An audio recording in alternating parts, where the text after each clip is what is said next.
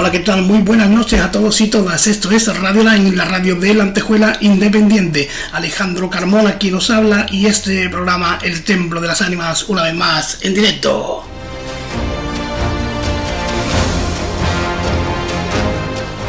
Puedes seguirnos a través de nuestra página de Radio Line en Facebook, como el Templo de las Ánimas en YouTube y en cualquiera de las plataformas de podcast que se te ocurra que exista, como el Templo de las Ánimas. Ahí estaremos para que no te pierdas nada a cualquier hora y desde cualquier lugar del mundo.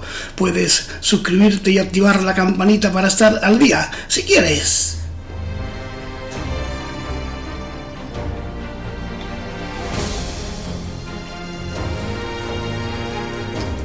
Y esta noche viajamos, viajamos a través del túnel del tiempo, viajamos para observar la historia con las gafas de la época, para sumergirnos en un mundo mágico, la historia, nuestra piel de toro, la historia de España.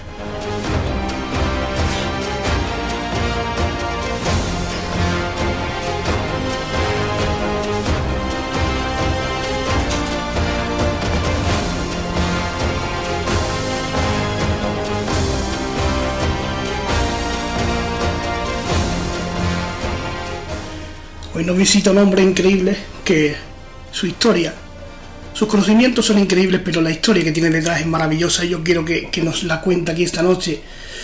Y hoy vamos a rescatar las memorias de un tambor de la mano de, un, gran, de un gran comunicador, de, que lo cuenta de una manera tan fácil y tan sencilla que es que da gusto, da alegría y es una maravilla escucharlo desde Madrid. Tenemos ya por ahí a José Carlos. Gracias, José Carlos. Muy buenas noches. Hola Alejandro, buenas noches a ti y a todos tus oyentes. ¿Qué tal estás? ¿Cómo estás? ¿Qué, dime, dime. No, no, que eso, ¿qué tal? ¿Qué tal? ¿Cómo, cómo va todo? ¿Todo bien? Aquí. Todo, en, su sitio. Más o menos todo en su sitio. ¿Qué tal Madrid? Bien, bien, sin novedades aquí, pues eso, ya, estoy esperando ya el verano, a ver si, bueno, a ver si no, hace, no nos da mucho calor este veranito y, y bueno, ya te digo, con las últimas lluvias y bueno, más o menos te digo, a ver si, a ver si el, la, meteorología no se, no se propicia, porque la verdad que hace falta, hace falta que llueva, por lo menos que, no haga tanto calor, que estamos aquí un poquito, un poquito apretados, pero por lo demás, bien. Eh, eh, oye, José Carlos, eh, tú creas un podcast hace unos años que se llama Memorias de un tambor. Sí. Así, de la nada, porque se te ocurre, porque eh, bueno, es, es, un, es un deseo, imagino, tuyo de comunicar, hay cierto amor por la radio, ¿no? Pero explícalo tú, ¿cómo se te ocurre esto? Y, y, si alguna vez has pensado, eh, la que he abuelito. Sí. Hombre, eh, has dicho, has comentado una cosa que sí que es verdad que casi nunca me han preguntado, o que no, o no yo tampoco he desarrollado mucho. Es mi, mi, afición por la radio. Yo he sido un oyente de radio empedernido desde. Pues fíjate, yo recuerdo cuando. Cuando mi abuela me regaló. Mi abuela me regaló hace muchos años, hablo, yo tendría entonces pues 8 o 9 años, no más, un transistor yo recuerdo que yo, escuchaba, me acuerdo que por las noches me lo escondía debajo de la almohada y escuchaba la radio, pero muy muy muy pequeña. Y me acuerdo me escondía a mis padres para que no me la quitaran, lógicamente, porque tenía que dormir en el colegio el día siguiente. Pero yo he sido un, oyente de radio desde siempre. Eh, bueno, lo sigo siendo, aunque ahora realmente sí es verdad que hay otros medios y el, y el podcast y han aparecido, hay muchas mucha variedad para, para uniformarse y, y estar en el mundo en el mundo audiovisual, ¿no? Pero sí es verdad que, que, un poco mi afición por la comunicación a lo mejor viene también de esa, toda esa experiencia de radio. Al ser oyente, pues uno va, aprendiendo cosas o va o a lo mejor alguna vez quiere alguna vez mejor emular lo que ha escuchado.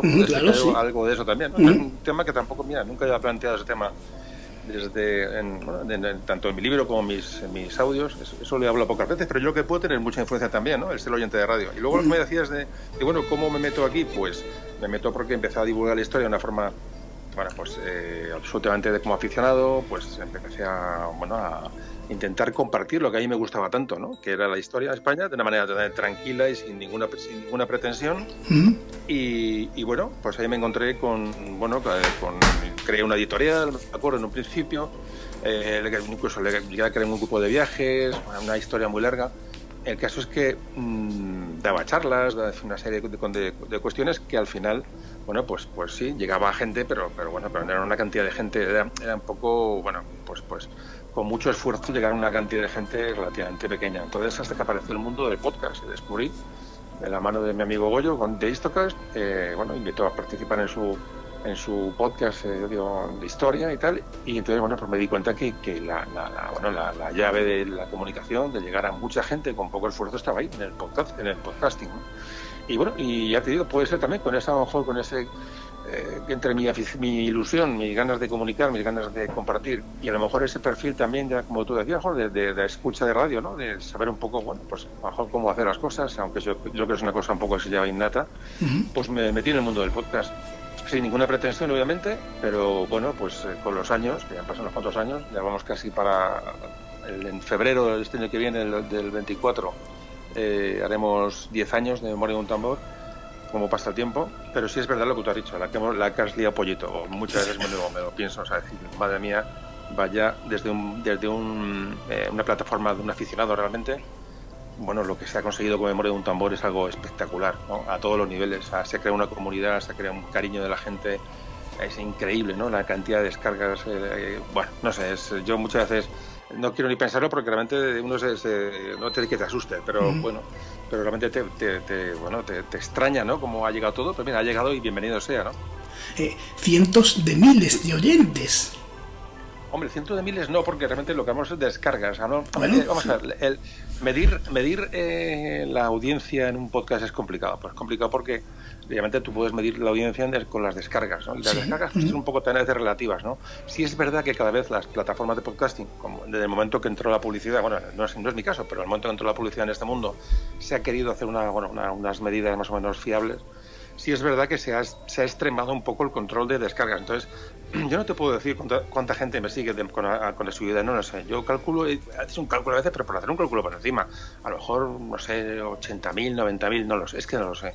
Sí es verdad que hay eh, podcasts, hay audios, capítulos que tienen más de 500.000 descargas únicas. Fíjate. ¿Cuánta, ¿Cuánta gente escucha realmente asiduamente de memoria de un tambor? Realmente no lo sé. De verdad, yo la verdad ni lo sé y tampoco me importa mucho una vez que ya estás llegando a la gente. Es decir, ya qué más da el número, ¿no? Mm, ¿Qué más me da 90 que 100.000, que 80.000? Creo que no tiene. Para mí el número es tan grande para un aficionado, ¿no? Para un podcast aficionado, que, que bueno, ya me, me, me, bueno, me vale, me vale. Me, ya he cumplido un poco el objetivo de divulgar la historia, de compartir mi afición. Vamos, estoy más que feliz con todo lo que, lo que ya he conseguido. Bueno, y espero estar mucho tiempo más eh, dando, dando la tabarra a la gente. Eh, ¿Por qué la historia eh, de España? La historia de España es porque realmente, eh, como digo en el cuento en el libro que acabo de escribir, eh, realmente yo no me no, no, somos mejores que nadie. Es decir, el español no es mejor que nadie, ni, ni un sueco ni un tailandés. ¿no? es decir, tenemos, lo que sí es verdad que cada uno tenemos nuestra, nuestras características propias, tenemos una historia propia, tenemos un, eh, bueno, una manera de ver la vida que nos da nuestro propio territorio, ¿no? Nuestra, nuestros ancestros, que es, en el caso español es muy importante porque realmente España ha sido durante muchos siglos ha sido un poco el motor del mundo en cuanto a descubrimientos, en cuanto a como potencia. Entonces, que eso sin, sin tener que sentir orgullosos por nada, ni orgullosos ni avergonzarnos, lo, que, lo, que viene, lo que viene del pasado, ahí está. Sí es verdad que es un legado que nos han dejado que lo tenemos tan cerca, lo tenemos como para, para explotarlo, que es una pena mm, tirarlo por la borda, ¿no? Entonces, la historia de España concretamente es una historia rica. Es decir, bueno, yo siempre digo lo mismo, que haremos el, la herencia que hemos dejado en el mundo es eh, casi 600 millones de, hispanohablantes, ¿no? Entonces, ya con eso ya es, ya es, ya es suficiente, es suficiente que luego, bueno, así que no sé si hablaremos un poco del tema de cómo se trata la historia, eh, en cuanto a cómo se nos ve y tal, pero sí es verdad que, que bueno, luego llegó la, la leyenda negra, la historia evidentemente está muy bastante maltratada, la historia de España, por lo que sea, por no, sabemos también, muchas veces, no, por mucho que lo pienso, no le encuentro mucha explicación, pero sí es verdad que parece que se quiere ocultar la historia de España y se quiere denostar, no realmente es que no, ni, o sea, ni ensalzarla ni denostarla, es decir, es, analizarla, disfrutarla, aprender de ella y sobre todo, ya digo, hacernos un poco más completos con, eh, eh, estudiando nuestro pasado, que lo tenemos muy rico. Eh, bueno, en estos tiempos en que estamos, está lo, español tan denostado, ¿no? Parece que tenemos que pedir perdón por todo. Como que eh, si, o si sacas, ya me entiendes, ¿no? Si, sacas, si sacamos la bandera de España somos de un partido y si no la sacamos somos de otro. Y si, eh, Oye, pues programas como el tuyo tienen tienen un montón de descargas, eso quiere decir que lo mejor en realidad no nos da tanta vergüenza, o a la gente de a pie no nos da vergüenza conocer nuestra historia, ¿no? Es más, nos, enorgullecemos de, ella, porque, como tú bien dices, es inmensamente grande. Eh, ¿por, qué, por, qué, si España, ¿Por qué España tiene que pedir perdón y, por ejemplo, Roma no, no? Claro, no tiene, no tiene sentido. O sea, que, que lo que decimos es que no, no tenemos por qué avergonzarnos de nada. Es verdad que, que nuestra historia. Eh, ya les, vamos a ver, cuando hablamos, hablamos que la gente escucha y demanda historias porque realmente hay un déficit de enseñanza de la historia en las escuelas, obviamente. Luego hay como tiene la historia de España como un halo de, de, de tener que sentirnos avergonzados por, por, es que desde, Hispanoamérica se ha, se ha, disparado contra nosotros. De, bueno, realmente, vamos a ver, hay, hay, mucho ruido. Yo realmente estoy muy en contacto con, con, lo que es la gente más o menos formada en Hispanoamérica y una persona que ha estudiado, ha leído y más o menos tiene cierta sensatez, no, no mira a, a la, historia como un arma arrojadiza. Son minorías muy ruidosas, pero son muy ruidosas las que hacen llegar esa sensación, pero la verdad es que yo creo que hay una gran mayoría de personas que más o menos por lo menos nos documentamos o que tenemos inquietud por saber y que, investigamos y que tenemos un espíritu crítico que, que, la historia no la vemos como una marrojadiza, la vemos como un hecho a, disfrutar, a estudiar, a, digo, que nos haga un poco mejores, un poco más, más felices, ¿no? Porque realmente son, son eh, una herramienta que tenemos ahí.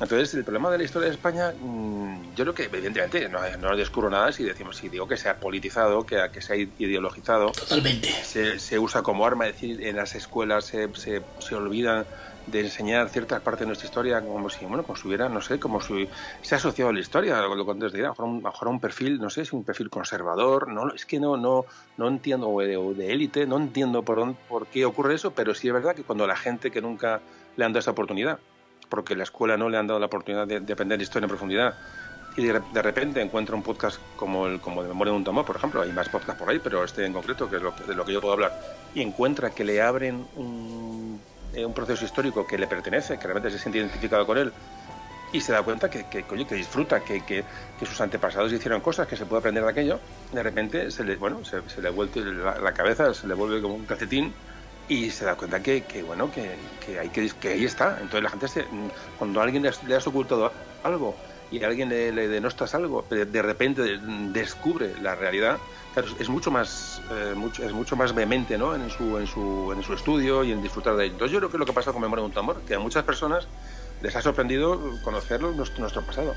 Y, y, bueno, y se ha quitado ya de, de, prejuicios y ha dicho, venga, pues vamos a escuchar esto, vamos a aprender de esto. Y yo creo que ahí va en mucha parte del éxito de Memoria de un Tambor. Yo siempre digo que no, no creo que el podcast sea... Eh, yo conozco muchos podcasts que son que tienen muchísima calidad de grabación, de preparación, gente muy cualificada y pero a lo mejor ese podcast pues habla de pues no sé pues habla de, de pues de plantar champiñones por decirte una tontería. pero es verdad que el, lo que puede tirar eh, hablar de champiñones o hablar de pájaros o hablar de lo que sea un deporte minoritario imaginemos no de lo que sé, de pelota vasca por decir una pues evidentemente aunque lo hagas muy bien aunque sepas mucho evidentemente el el, la demanda del público es menor. Es decir, pero no quiere decir que el podcast sea mejor o peor, decir, que hay menos demanda, pero el, servicio es, el mismo. en la historia de España, al tener ese déficit de enseñanza, en el momento, yo en el momento que abrí esa puerta y, bueno, se me ha ido bien comunicar y compartir, porque evidentemente algo, hay, eh, lo tuve más fácil. Es decir, el, la, el público que hay pendiente de esto, de, aprovechar esta, estos, estos conocimientos es muy grande. De ahí la gran cantidad de descargas y la gran cantidad de gente que sigue Memoria de un tambor. Digo, no porque sea un gran podcast, yo creo, sino porque la, temática la temática estaba ahí un poquito huérfana. Eh, yo creo que es la, forma de, de, contarlo, ¿no? Lo que, y, la, y sobre todo la, el, el desarrollo de, del momento o del personaje en cuestión, cuánto tiempo te lleva cada, cada podcast prepararlo, porque son, después son largos, eh, algunos tienen hasta de cuatro horas, que eso tiene un, un, meritazo increíble, ¿no? ¿Cuántas horas de preparación previa a cada programa? Mira, pues más, más o menos eh, yo he calculado, bueno, hay podcast de, sí, la media suele ser tres horas, dos horas, tres horas, pero tengo algún audio de nueve horas, que es una, bueno, hice un podcast sobre anual que duraba nueve horas que es como leerse un libro, ¿no? que, que es la gente que se pone a escucharlo, pues se pone. Bueno, vamos, en cuanto al. Eh, o sea, no por más horas es mejor. Es decir, es que yo cuando trato un tema, hasta que no lo exprimo, o no, hasta donde yo creo que debe de saber, si lo debo de comunicar, no, no lo dejo, porque hay gente que dice, ah, son muy largos. Bueno, pues no pasa nada, lo cortas y si el podcasting es lo que tiene, ¿no? Es, puedes, puedes eh, eh, bueno, hacerlo eh, fraccionarlo y escucharlo por trozos. Lo que pasa es que es otro, otro problema igual tenemos, que la, la sociedad del consumo rápido estas cosas tampoco les soporto mucho. Es decir, que la gente prefiere contenidos de 15 minutos, que los escucha, pero a mí eso, ¿qué quieres que te diga? No cuadra conmigo. O sea, mm, yo creo que hay que contar las cosas de una manera eh, tranquila y completa. Y bueno, si tienes que escuchar el podcast en, varios, en 10 trozos, pues escucha en 10 trozos. Yo creo que no tiene ningún problema. Entonces, pues, bueno, pero bueno, lo que vamos, que la, lo que un podcast dura viene a ser pues una media de 3 horas, 2 horas y media los podcasts que hago. Entonces, sí es verdad que yo he calculado así, por más o menos por encima, y he calculado que más o menos cada audio lleva unas 10 horas de trabajo detrás. Madre pues, perdón, 10 horas, perdona, pero 10 horas por cada hora de emisión, ¿vale? 10 horas por cada hora. Es decir, que un podcast de 9 horas tendría 90 horas de trabajo, fácilmente. No pasa nada. En, Primero, mira, si me cuento todo, es decir, cuento primero la, la, elección del tema. Me cuesta a veces elegir el tema, miro sobre lo estoy tocado, o sea, me cuesta decidir, bueno, es que me he decidido buscar documentación. Es largo, ¿eh? Y muchas veces no he encontrado documentación y, he vuelto hacia atrás para otro tema y he dejado ese tema aparcado. Luego, evidentemente, la preparación del, de lo que es la, del guion, de qué vas a decir y qué no vas a decir, cómo lo estructuras, esto aquí primero, esto de segundos, este, por bloques de manera que sea una manera que sea una manera eh, que conecten los temas y no quede deslavazado. Eh, y luego por supuesto eh, eso es largo muy largo. Y luego la grabación la grabación hay que evidentemente son las horas. Y luego por supuesto lo que más se cuesta para mí es la edición. La edición es ya cuando ya estás cansado al final ya has grabado te escuchas otra vez el audio detenidamente para quitar un ruido para quitar una tos para quitar un yo qué sé, pues un chasquido que te ha salido, eh, o yo qué sé, que has repetido una, una sílaba que has medio, has, medio tartamudeado, que has tal, que dudas, eh, y eso lo, lo, suelo quitar y pulir para que quede lo más... Eh, no toco el contenido, pero sí toco la forma, toco un poco para que sea agradable de escuchar, que la gente no es que, bueno, a un silencio demasiado largo, lo corto, bueno, tú sabes lo que es editar y, entonces, eso, eso mm, lleva mucho tiempo, la verdad. De manera que el cálculo viene a ser por una cosa para más o menos eso. 10 horas por cada hora, por cada hora emitida, a lo mejor es un poco menos, un poco más, no lo sé. Pero vamos, por ahí más o menos. Tampoco tiene mucha importancia, pero lleva, lleva su trabajo. Muchas veces cuando la gente dice, bueno, no grabas, tal. Cuidado, es que si te pillo en la época de que estás con tus cosas y tienes tus obligaciones y no, no tienes tiempo y sobre todo lo más importante es que no grabo si no estoy convencido de que lo voy a hacer bien, o sea, que, no estoy animado, que no, no grabo por, por obligación, que es lo bueno que tiene Morir un tambor, que como no tenemos en el podcast eh, no, no, tiene publicidad, ni estamos en ninguna plataforma de pago, ni hay ningún tipo de, de, obligación con nadie eh, contractual, ni es todo gratuito y todo libre. Entonces, eh, bueno, pues grabo cuando quiero. Es decir, bueno, ahora estoy grabando con menos, a menos cadencia, y, pero no pasa nada. Aquí sigo y seguiré, me imagino, mucho tiempo, si Dios quiere. Y, un poco esa es la, bueno, es la esencia de cómo se graba y el motor que me lleva a esto, ¿no? ¿No te lo han ofrecido nunca? Eh, cobrar, eh, estar, entrar en una, gran plataforma o en, un, en una cadena de radio y, hacer el programa con más asiduidad y poder cobrar y poder ganar dinero? ¿No te lo has planteado? Pues a lo mejor, no sé, entre una y mil veces las que quieras, no sé. Las, eh, yo qué sé, que todas las plataformas me han, ofrecido eh, dar los contenidos en exclusiva o o eh, comprar, o sea, pagar publicidad por meter anuncios en los podcasts, ah, ni te cuento, o sea, ni te cuento las veces que he dicho que no, o por lo menos hoy que, he declinado la, esta opción, porque realmente esto me supondría en, constatarme, es decir, estas, estas plataformas te, obligan a unos contenidos mínimos, imagino, mensuales o trimestrales, o me igual, no sé cómo, tal. Eh, luego, eh, bueno, a lo mejor no te, no te dejan que grabes un podcast de nueve horas, sino te, te limitan porque esta gente, por su, por su forma de tal, pues no quieren. Y además perdería un poco la esencia del, del, tambor, ¿no? O sea, eh, yo, mira, de verdad. Em, y ojo, que respeto mucho al que lo hace. perdón perdón, que está en la, tos. Em, respeto mucho al que vive de esto, es decir, que hay gente que vive de esto. Y, yo si tuviera que hacerlo, probablemente pues todavía lo haría, no hay ningún problema. Pero, pero en mi caso, por ejemplo, yo creo que ya se ha creado un clima con la gente que escucha tan, tan cariñoso, tan majo, tan que yo mismo si publicara los audios en una plataforma concreta y tuviera que a la gente obligarla a escucharlos allí, o, o, hiciera audios de pago, o es que yo ahora mismo de verdad se ha creado un ambiente tan majo alrededor de todo esto y a mí dice que, que, no, de verdad es que sería romper la esencia del podcast y un poco del origen de... Eh, como hablaba hace poco con alguien que también me entrevistaba, me decía, hombre, a no ser que venga Florentino Pérez con la camioneta de billetes y todos tenemos un precio, ¿no? Pero, pero no creo que eso llegue, es muy complicado. Ya me han ofrecido... Mm, eh, cosas jugosas y he dicho que no. Y he dicho que no porque de, verdad tengo un respeto a la gente que me escucha y un cariño y, y bueno, y, y es así. Es muchas veces lo que la gente, a veces lo comento en un podcast, en el, el, último en concreto lo comentaba a los oyentes míos, porque tampoco me gusta redundar en esto, que, que, como que esto es muy, son muy bueno y no cobro y no, que parece que te estás haciendo vale, pero es verdad, es que realmente de los podcasts de punteros que hay ahora mismo, por, bueno, porque este es uno, me parece un tambor, es uno de los que ahora mismo podcast y sobre todo, no, bueno, de los pocos no profesionales que hay en los, los puestos punteros, y es raro encontrar un podcast arriba en las, rankings que no tenga o que no pertenezca a una plataforma, digamos, ya eh, profesional o que no tenga contenidos de pago o tenga tal. Y este es de los pocos que se mantienen así. ¿Qué quieres que te diga? Pues, bueno, pues a lo mejor es un poco Quijote, pero, pero me gusta que siga, que siga siendo así. Eh, perdón si me he extendido con el tema del podcast, pero que tenía, tenía muchas ganas de preguntarte por, por, no, no, los... Eh, Alejandro, lo que, lo que quieras, eh, lo que te apetezca preguntar. Para eso además, y además, ¿sabes qué pasa? Que me gusta grabar en directo porque porque realmente es grabo poco en directo, así, bueno, casi nada, es muy raro. Realmente la gente cuando grabo podcast te graban y tal, eh, salvo una entrevista que me han hecho en radio en directo y tal, pero el directo tiene su, su punto. Es decir, que no, además me gusta, me gusta porque estás mucho más estás mucho más atento, más concentrado, porque aquí no hay, no hay aquí no hay edición posible. Aquí no, eh, me, siento, me, siento, o sea, me gusta el directo por eso, porque me, me, siento cómodo decir lo que es una cosa inmediata y tiene y tiene su tiene su punto, tiene su punto. Lo que quieras me puedes preguntar. Eh, decía que, perdón, te decía, ¿no? Que, que, yo, a mí me da, me da la, la, la, sensación de que tú esto eh, lo haces porque te gusta y porque te da la gana y te, te, te aunque suene mal, ¿no? Te la resbala la, si hay más audiencia o menos. Evidentemente querrás que te escuche mucha gente, pero que si no, que, que tú lo vas a hacer igual, ¿no? Sí y no. Es decir, sí porque... sí, la, la, cuánta gente te escucha no tiene mucha no tiene mucha importancia no tiene mucha importancia, pero, pero realmente sí, lo que yo quiero es comunicar, o sea, quiero comunicar, quiero compartir la historia de España y que llegue además la mayor cantidad de gente posible. Creo que es importante que llegue a la mayor, a, mucha gente. Es decir, sí, eh, ahí es un poco, un poco contradictorio, pero yo creo que al final lo que busco es que llegue a mucha gente.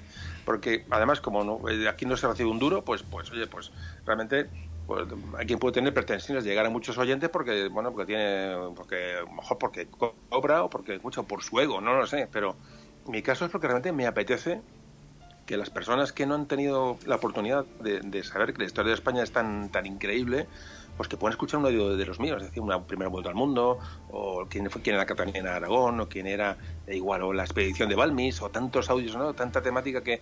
Entonces, esa gente, todos tenemos derecho a, a disfrutar de, la historia, es decir, que no, no puede quedarse para unos pocos. No es por, bueno, no es por nada, pero yo, creo que, que, que, que, los que tenemos este, esta posibilidad de comunicar por H o por B, porque estamos en, este, en esta situación, como puede ser tu caso, pues tenemos que, que hacer que toda la información posible de, de, en este caso la historia, pero puede ser cada uno en su, en su temática, en su campo, y hacérselo llegar a la gente, compartirlo con la gente y que esa gente disfrute. Entonces, a cuanta más gente llegue, mejor, porque realmente es la tarea que por lo con la que empecé, de divulgar. Empecé, ya digo, con, con algo a un nivel muy pequeño, y yo disfrutaba igual cuando reunía a 40 personas que ahora puedo reunir a 80.000 en un audio.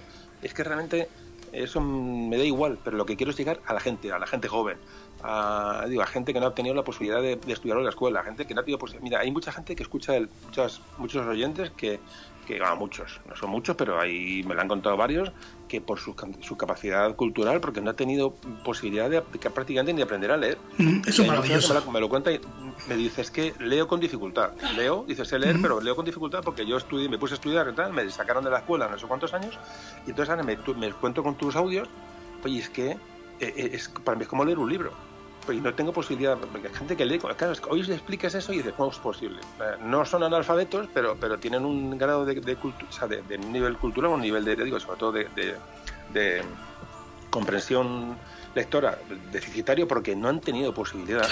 No es, no es, que sean unos negados ni que sean. Que, no, no, no, es que hay gente que no han tenido posibilidad. Su padre le puso a trabajar con 14 años, con 13 años, y, y esa persona no han tocado un libro en su vida y dejaron la escuela. Entonces, claro, ahora escuchan un audio y les, y les senta la historia a chorro por ejemplo, digo este caso como gente invidente, como, no sé, eh, mucha gente de ciencias, me escribe mucha gente que son pues, arquitectos, ingenieros, y dice, oye, es que yo las humanidades las tenía apartadas porque me dediqué a la... y he encontrado este podcast y que me lo estás poniendo en bandeja, me lo estás acercando. No sé, hay tanta casuística de oyentes que es, que es espectacular, es espectacular. Eh, yo recomiendo cuando alguien tenga alguna duda de, quién era la, reina Isabel la católica, que se ponga tu programa, que lo tienes por ahí, eh, que se ponga y que lo oiga, ¿no? qué personaje más mágico y más maravilloso del que, del que se han contado incluso muchas mentiras eh, y sin embargo es, es, una de las mujeres más relevantes de toda nuestra historia. ¿no? Sí, el caso de Isabel de Castilla, eh, por supuesto, es que una mujer, vamos, prácticamente, prácticamente acabando la Edad Media, consiguiera lo que ella, esta mujer consiguió, eh, bueno, tuvo que ser una categoría increíble. ¿no? Entonces el audio que grabo de Isabel de Castilla, pues igual lo grabo buscando el perfil personal de, este, de este, personaje. No hablo que estuvo, si es de América, que es no, que es la que acabó la reconquista, sí, eso evidentemente hay que contarlo, se cuenta, pero realmente lo que hablo en el podcast de Isabel de Castilla es eso, un poco el, como este personaje como mujer, eh, cómo era de niña, qué pues, dificultades tuvo, eh, un montón de anécdotas que yo, personales, que más o menos se, pueden encontrar, y el, y el podcast se, abra, se arma sobre eso, es decir, luego sí, sean datos históricos obviamente, no se puede pero sí es verdad que se monta mm, el, podcast o ese tema en concreto sobre la importancia de Isabel de Castilla en la historia y cómo una mujer dominó a, que entonces hay que ponerse en, vamos a ver, en, el, siglo XV hay que ponerse el pellejo de una mujer cómo estaba la, estructurada la sociedad que salía de la, de la, de la Edad Media o cómo, cómo, pudo dominar y cómo pudo eh, hacer lo que hizo eh, para mí es un personaje increíble, increíble. Y ya digo, no por la connotación de reconquista, de la América, los, reyes católicos, no, no, no, no, es que es un estudio. Claro, entonces si tú esto, alguien, oye, no, yo, reyes católicos, y ya pone, pone pie en pared. O sea, ah, que a ver qué me van a contar los reyes católicos. es, que, ese es el gran problema. Por eso digo lo, de, lo de Memoria de un tambor, porque eh, indagas en, otra, en otros. En, claro, hay que contar los acontecimientos históricos, pero indagas en otras cosas que son para mí más increíbles todavía, ¿no? La reina católica, ya, por, el hecho de ser reina y ser católica, ya va a tener, ya tener detractores simplemente por la definición del personaje, lo cual me parece, eh, mm, no sé cómo calificarlo, me voy a ahorrar el calificativo. Es que esa es la sociedad en la que vivimos. Eh, no, es que además eh, no, fue la, la encargada de eso, de, de, eso. Se descubrió América en su época y fue la, bueno, prácticamente el artífice de todas las fechorías que se hicieron allí, el exterminio de una población. Mm. Que estamos en eso, estamos en eso. Entonces, claro, si tú ves el personaje y lo analizas sobre todo, como te decías al principio, con la gafa de la época, te intentas entender lo que aquella gente hizo, cada uno en su época, porque tenían esos, esos parámetros culturales y morales que hoy, hoy evidentemente no nos valdrían, pero entonces sí valían.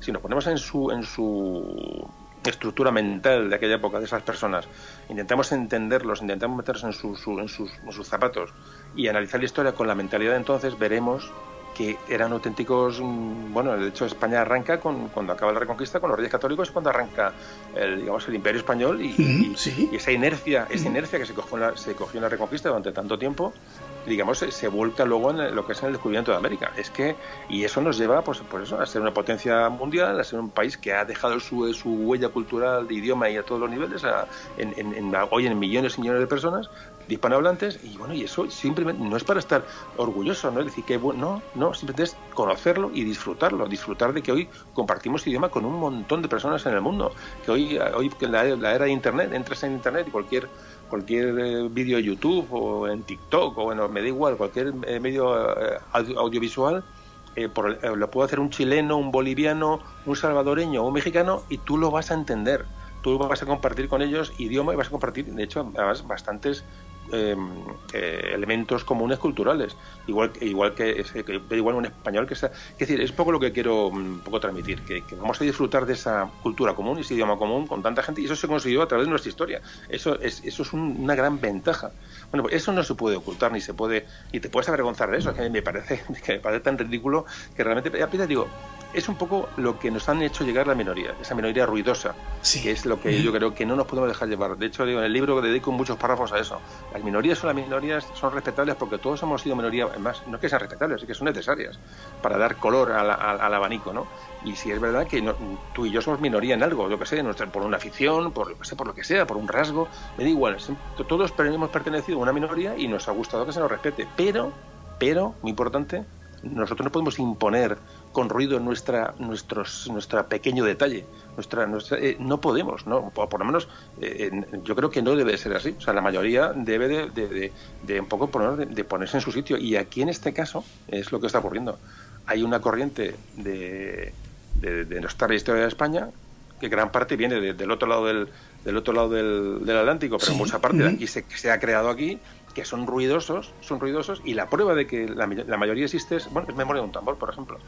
Eh, por ejemplo, de un tambor, simplemente. O sea, ahí tienes el caso. O sea, si la gente, a la gente no le interesa la historia, y no, no, no habría, sería una, una audiencia, por eso, eh, mínima y tal. Sin embargo, en el podcast Memoria de un tambor, la cantidad de libros de historia que se venden. Es que es, que es la librería, es en el apartado de historia de España, son es, salen todos los meses decenas de libros sobre temas de historia de España. Es decir, que ahí se demanda, interesa, porque la mayoría, al final, aunque sea en silencio, actúa. Y es lo que un poco también me gusta recordar. España y su y su herencia invisible, ¿no? Que tú que tú publicas hace, muy poco, que creo que ya va por la tercera edición, ¿no? Sí, va por tercera edición. La verdad es que eso es muy, muy sorprendente. La verdad es que los fans de Moreno Tambor son muy fans, la verdad, son muy hooligans, yo lo entiendo, están muy enganchados y somos, cuando digo son fans, porque realmente es, yo creo que parece un tópico, pero yo creo que formamos una familia. Realmente eh, la gente, ahí me ha tocado hablar, por lo que sea, por mis condiciones, ¿no? Porque, eh, bueno, pues, pues, no sé, siempre también en el libro comento, ¿no? De que todos tenemos, eh, tenemos un talento, tenemos un talento que, que, hoy se llama superpoder, me da igual, cada uno tenemos una, algo que se nos da bien, normalmente. Entonces, el tema es descubrirlo yo no sabía que, yo tenía capacidad de comunicar y es, mira, además mira que yo hablo rápido y no soy un locutor, eh, vamos a ver, pero sin embargo, por lo que sea, por la forma de hablar, por, por lo que sea, no lo sé, eh, llegas a la gente, la gente te escucha, la gente le es agradable tu manera de narrar, tu estructura de contar las cosas y eso, eso hay que aprovecharlo y es lo que he hecho, lo que yo sé aprovecharlo. Entonces, em, eh, llegó el momento del libro.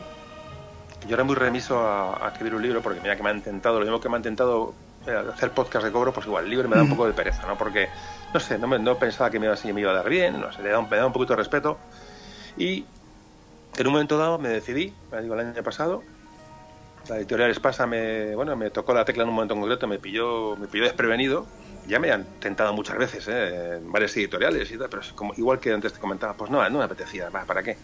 Y no sé por qué me pilló hablando un día concreto y venga, va, y me decidí escribir un libro y el problema es, claro, el libro. El libro dice, bueno, ¿qué, qué cuento en el libro? Evidentemente la gente demanda historia. Entonces, eh, ¿qué puedo contar yo en un libro?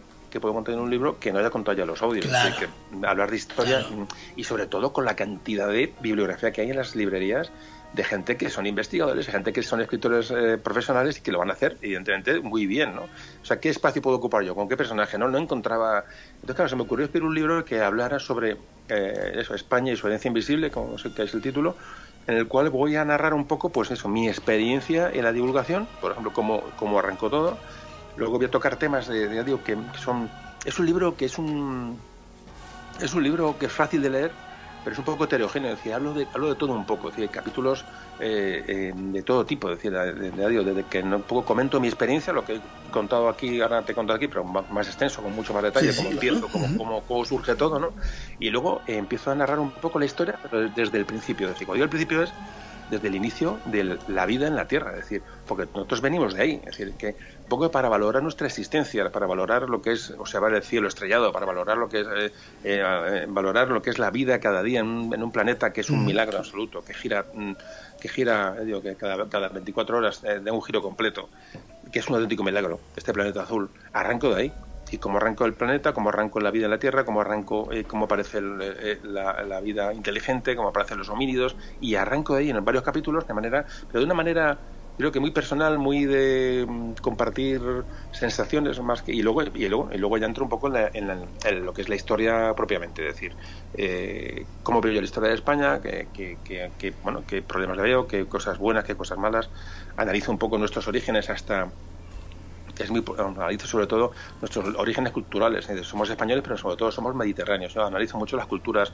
por los fenicios, los griegos, los romanos, eh, los cartagineses, eh, eh, luego, bueno, cómo, mm, venimos del Mediterráneo. Es decir, lo que hoy somos, mm, somos muy romanos, somos muy griegos, somos, mm, es decir, la cultura mediterránea es lo que nos ha marcado. Y a partir de eso, a partir de esa, de esa marca mediterránea, luego lo demás realmente nos da un poco igual. Es decir, luego que vengan Austria, Borbones, las dinastías, ya casi nos da igual. Es decir, eh, nos hemos quedado ahí. Y luego, sobre todo, doy mucho valor a la, experiencia que antes comentaba, a ese intercambio cultural con América. O sea, América también nos cambia. Es decir, eh, un americano de hoy también tiene mucho de Mediterráneo, aunque esté muy lejos, es decir, poco para que veamos, ¿no? Y nosotros también tenemos mucho también de americanos, de lo que lo que trajimos de allí, de, culturalmente, a nivel, bueno, a nivel alimentos, a nivel de, o sea, es decir, que ha sido durante tantos siglos, ha sido un intercambio, ¿no? de de culturas y España lo, lo, ha, lo, ha, vivido en primera persona, ya digo, por su ubicación en el Mediterráneo, que es privilegiada, bueno, ha recibido todos los, todas las culturas del Mediterráneo, eh, aquí se han, y bueno, por supuesto la cultura árabe, que no la he nombrado, eh, obviamente, también somos árabes, judíos, vamos, eh, hasta, hasta, hasta, mm, hasta que finaliza la reconquista, digamos, de una forma, esa, esa convivencia con judíos, con, con, con musulmanes y tal, yo creo que hasta, ahí, ahí nos, nos, impregnamos y lo que hoy somos viene de ahí, pero viene desde, desde que pisó la tierra el primer, eh, España, el primer fenicio, que trajo la moneda, que trajo el cultivo de ciertas, eh, de, ciertas eh, o sea, de, cultivos diferentes, que trajo las técnicas de, navegación, desde lo que llega el primer fenicio, pisa la, península, el primer fenicio, hasta que se va el último, se expulsa el último judío de alguna forma, eh, haya habido, hoy somos eso, hoy somos eso. Y luego, por supuesto, aderezado con el contacto con América. Es un poco lo que yo creo que es la historia de España y, y en el libro hago mucho énfasis en eso. Y luego al final, bueno, pues hago una serie de capítulos en los que hablo ya, es que, es que hablo de todo, pues hablo mucho de, procesos históricos muy importantes. Mira, tengo aquí el libro, por ejemplo, mira, sí, para, mira, porque no me acuerdo, tengo que tirar de él, pero tengo aquí el índice del libro y, por ejemplo, te puedo contar, pues hay capítulos que parecen inconexos, pero, por ejemplo, mira, hablo de, eh, lo que antes comentaba, eh, hablo de arranco en, en Atapuerca, dedico un capítulo a las mujeres, me parece fundamental el avance de la mujer, ¿no? la importancia del avance de la mujer en la historia. Hablo de que somos mediterráneos, de que somos romanos, en fin, hablo de la reconquista, muy importante para mí la reconquista, puesto que hubo reconquista, es una manera mía de ver la historia. No es importante, pero creo que la hubo. Hablo mucho del Camino de Santiago como un eje vertebrador importantísimo. Hablo de América, hablo luego de la, de leyenda negra, es decir, hablo mucho de la transición, luego la dictadura la, democracia, parece un... hablo de cosas eh, eh, que parecen inconexas, deslavazadas y separadas en el tiempo, pero no, porque cuando el libro se lee, yo, por lo menos lo que la gente me ha transmitido, eh, bueno, pues, pues tiene, tiene un bueno tiene un valor en cuanto que conecta los temas eh, digo son temas cortos son espacios cortos que se leen fácil y al final pues, bueno sobre todo lo que mi mayor elogio del libro es que la gente me dice que se me reconoce en la escritura es decir, estás, estoy leyendo y parece que estás hablando. Bueno ya con eso con eso me vale. Y bueno ha sido una experiencia bonita el meterme en el mundo de la, literatura digo va a la tercera edición y la verdad que muy contento porque está llegando mucha gente y me imagino que la mayoría quiero pensar que son oyentes ya, es decir, que es gente que ya gente que te compra el libro porque porque bueno, le apetece conocerte y Sí, claro, ah, estás hablando con uno ahora mismo. Ah, pues mira, pues, pues, pues, muchas gracias. Claro, entonces yo creo que va por ahí los tiros, es decir, que no es que sea mis valores literarios evidentemente son escasos, pero bueno, la gente, bueno, pues tiene curiosidad por ver eh, tiene su tirón, ¿no? Ah, yo encantado, la verdad, que, que ha sido una experiencia bonita y sigue siendo bonita la verdad, o sea, que está siendo, bueno, me está encantando. Todavía estuve en la Feria del Libro firmando libros, hay un montón de gente allí, la verdad que nos desbordó todas las previsiones y gente súper cariñosa, la verdad que una pasada. El contacto con la gente a mí me encanta. Y bueno, pues eso ya digo, es, mi mayor recompensa, porque evidentemente de, la, de, vamos, de vender un libro, la verdad que los, lo que económicamente no te va, no lleva, vamos, pero a, ningún sitio, para ningún sitio. Yo siempre, antes lo comentaba, no, no me decía eso que no está que no está autorizado no, no está bien hablar de de dinero y de pecunio pero realmente ah, bueno pues un libro escribir un libro al año en tu vida no te va no tiene nada. Lo que pasa es que, se disfruta mucho contactando con la gente y dejar ahí escrito lo que tú piensas. Realmente para mí el privilegio es eso que la editorial me ha dado déjame escribir un libro dejar ahí plasmado en, negro sobre blanco lo que yo tengo dentro y ya eso es un lujo es un lujo y estoy súper contento la verdad. Eh, por lo poco que llevo leído, de, lo que me ha dado tiempo, eh, lo que sí percibo es que lo que quieres es, más que centrarte en personajes históricos, es contar cómo se vivía en las distintas épocas, ¿no? Cómo vivía la gente corriente. Sí, sí, sí. Yo creo que es, la, para mí es la esencia. Por ejemplo, tú hablas de, habla, de, la, de, las, de las especias, el valor de las de las especias, de, de, la, de, la, de la pimienta, por ejemplo, ¿no? Sí, sí realmente el, mi enfoque de la historia es, un poco es ese, es hay que huir un poco, o sea, utilizar al héroe, ¿no? Al personaje importante, porque a veces hay personajes muy importantes para la historia de España, por ejemplo, no sé, pues un rey o una, o una batalla o un concreto, utilizar eso como llamada para contar cómo se vivía. Es decir, yo elijo, por ejemplo, que sea Cristóbal Colón, imagínate, bueno, ¿por qué Colón llegó a América? Bueno, porque, vale, describes a Colón, un marinero genovés, eh, que se supone que era genovés, etcétera, etcétera. Bien, lo que todo el mundo sabe, cómo convence para su empresa, busca financiación, llega a los reyes católicos, le dan el dinero, tal. Bien, muy bien, esa historia hay que conocerla porque es bonita, pero luego, obviamente, eso me vale para conectar con otros temas, por ejemplo, con todo el de las, de las especias. Es decir, Colón iba buscando una ruta hacia Asia la ruta hacia la, hacia la ruta de las especies, a la, la ruta de, de, de, Oriente para intentar intentar llegar por, por, por el oeste, por el, mm, por el, por el oeste, llegar al comercio con, las, el mercado de las especias, que era lo que en ese momento hacía la gente rica, era el oro del momento, o sea, era lugar el petróleo, es decir, el clavo, la, canela, etcétera, ¿no? Bueno, pues eh, yo y ahí sí me centro, decir, utilizo el personaje, la llamada para hablar de esto, por, ejemplo, utilizo el Blas de Lezo, que es un personaje que últimamente ha desbordado todo en los últimos años para hablar de, eh, del siglo XVIII español, es decir, cómo España tiene sus dominios, cómo eh, hubo un cambio de sucesión de, los austres a, los borbones. Es decir, utilizo ese personaje, una vez que lo has descrito y la gente le da atención, para contar muy sucintamente y muy poco también adornando el personaje, meter a las personas que nunca han, eh, han conocido su historia, meterle temas o hacerle llegarle hacerle eh, conocer temas que probablemente nunca nunca conocerá si no se mete digo a través de Blas de Lezo. Es un poco como una llamada. Toca la campanilla para que la gente mire y la campanilla es un personaje vistoso. O la batalla de la nave de Tolosa o la batalla de Trafalgar. Tú eh, a un podcast le llamas batalla de Trafalgar y la gente va a hacer, va a hacer descargas. O, y ahí ya tú le cuentas cuál, era la política entonces es decir es un poco la manera de atraer a la gente hacia los temas históricos. Y siempre lo he dicho entonces doy poca importancia a los personajes no me gusta no es que no me gusten doy poca importancia a los héroes a los reyes a, las, a grandes acontecimientos son personajes para pero sí los utilizo para llevar bueno el tema al mayor conocimiento posible de la época o de circunstancias como tú has dicho por ejemplo el mercado de las especias por ejemplo. ¿Y ¿por qué tenían tanto valor las especias? explícanoslo. No las especias tenían mucho valor porque realmente eran eran eran eh, condimentos de las comidas, eh, eh, estamos hablando prácticamente de cuando está acabando la, Edad Media, es decir, que, que las especias aderezaban todos los platos. Hay quien ha dicho que lo que hacían eran disimular los sabores, obviamente tiene, tiene ese, factor, pero eran sabores diferentes. entonces hay que pensar que entonces la comida era, era soto caballo rey. Es decir, las, comidas se salaban y sí se salaban, es decir, pero entonces llega el clavo, llega la canela, llegan todas, estas todas estas especias que realmente lo que hacen es potenciar sabores, es decir, tenían un valor incalculable. En las, las cortes lo que se lo que se potenciaba, eso lo que lo que se valoraba era esto y además tú sabes que cuando hay cuando llegan las modas, pues evidentemente se expande la moda hacia, hacia el pueblo, ¿no? Entonces cuando las, todos los, monarcas o los nobles, la gente de, de, de, poder, bueno, pues eh, condimentar sus, sus, comidas con especias, pues realmente adquieren un valor incalculable y de hecho así lo tenían y el mercado de las especias era, era, era bueno, vital, vital. Y de hecho es que, es que es que la cantidad de platos que se hicieron con, no sé, condimentaron con especias eran, eran increíbles y cambiaba por completo el sabor de la carne, de un pescado, que cambiaba, era otro plato, como todos sabemos. Hoy, hoy tú le echas canela a un, no sé, a cualquier plato, imagínate el cambio que te pega. Pues entonces eh, pasaba lo mismo. Y se convirtieron en el petróleo de la época. Y entonces se buscaba eh, viajar hasta Oriente, que era donde, donde, donde procedían, eh, empezaron para, para, bueno, para llegar, para, para comerciar ya en tiempos de Marco Polo ya se fue, pero se fue, se fue a través del continente asiático, encontró, encontró especias, encontró el contacto con, con Oriente y trajo se hicieron se hizo un comercio a través de digo del continente europeo hacia Asia pero había que buscar otro otro camino. Se sabía que la tierra era, era redonda y alguien alguien tiene que intentarlo. Se intentó lo intentó Colón pero se encontró que, que antes de llegar al mercado antes de llegar a Oriente se encontró con un continente entero ¿no? que con eso con eso no contaba. Bueno pues ya que estaba allí pues tuvieron hubo hubo que pues eso se, se descubrió se, se exploró y bueno y ese es un poco el tema de América no realmente por pura por pura casualidad no por pura casualidad eh, ¿Qué piensas tú de estas teorías que hay en cuanto a Colón? Que si, si sabía de si sabía hacia dónde iba, si los templarios llegaron antes, si los vikingos, se habla incluso de los chinos, ¿no?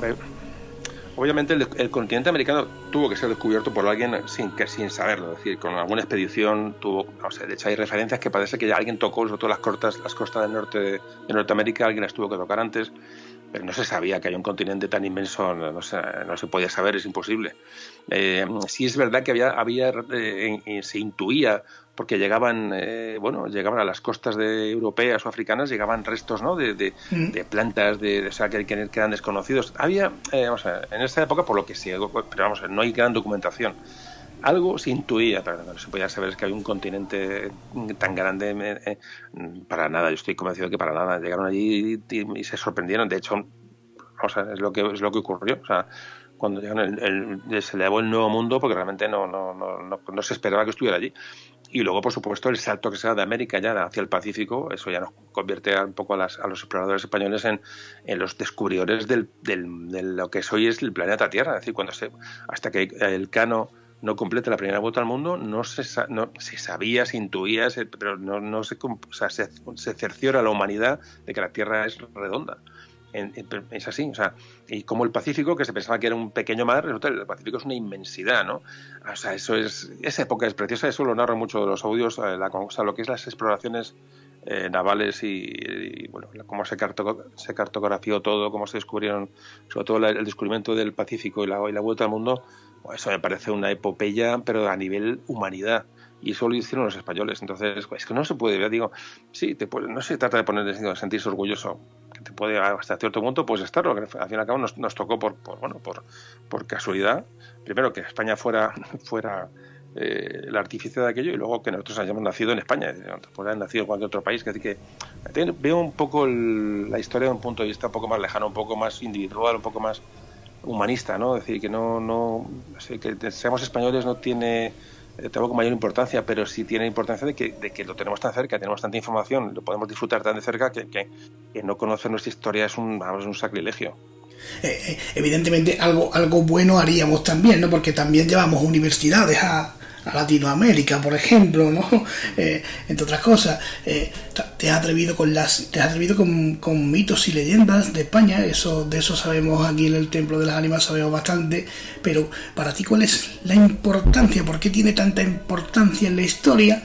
Y hablaremos de la experiencia tuya personal con el Camino de Santiago. ¿Por qué tiene tanta importancia el Camino de Santiago en nuestra historia? El Camino de Santiago es, eh, digamos, el Camino de Santiago eh, aparece en un momento crítico de nuestra historia, que es eh, en la Reconquista. Es decir, cuando, cuando esos reinos cristianos se, se, bueno, se, ven recluidos en el norte, ¿no? después del, avance musulmán, avance eh, absolutamente bueno, total, ¿no? Bueno, pues mm, cuando se empieza a reconquistar el territorio, se empieza a avanzar hacia el sur, digamos, se establece una, una, frontera, digamos, al nivel más o menos, la frontera del Duero, más o menos, el río Duero, bueno, pues hay una franja de territorio al norte, que es los reinos cristianos, y eh, se empiezan a alimentar de Europa por el Camino de Santiago. Es decir, el Camino de Santiago es la, arteria cultural eh, y moral que alimenta a esos reinos cristianos. Por ahí entran entra el románico, va a entrar luego el gótico, va a entrar, bueno, que es corrientes eh, cristianas, obviamente. Entonces, el patrón Santiago que pudo ser una invención, obviamente, que, de hecho parece que puede ser una invención.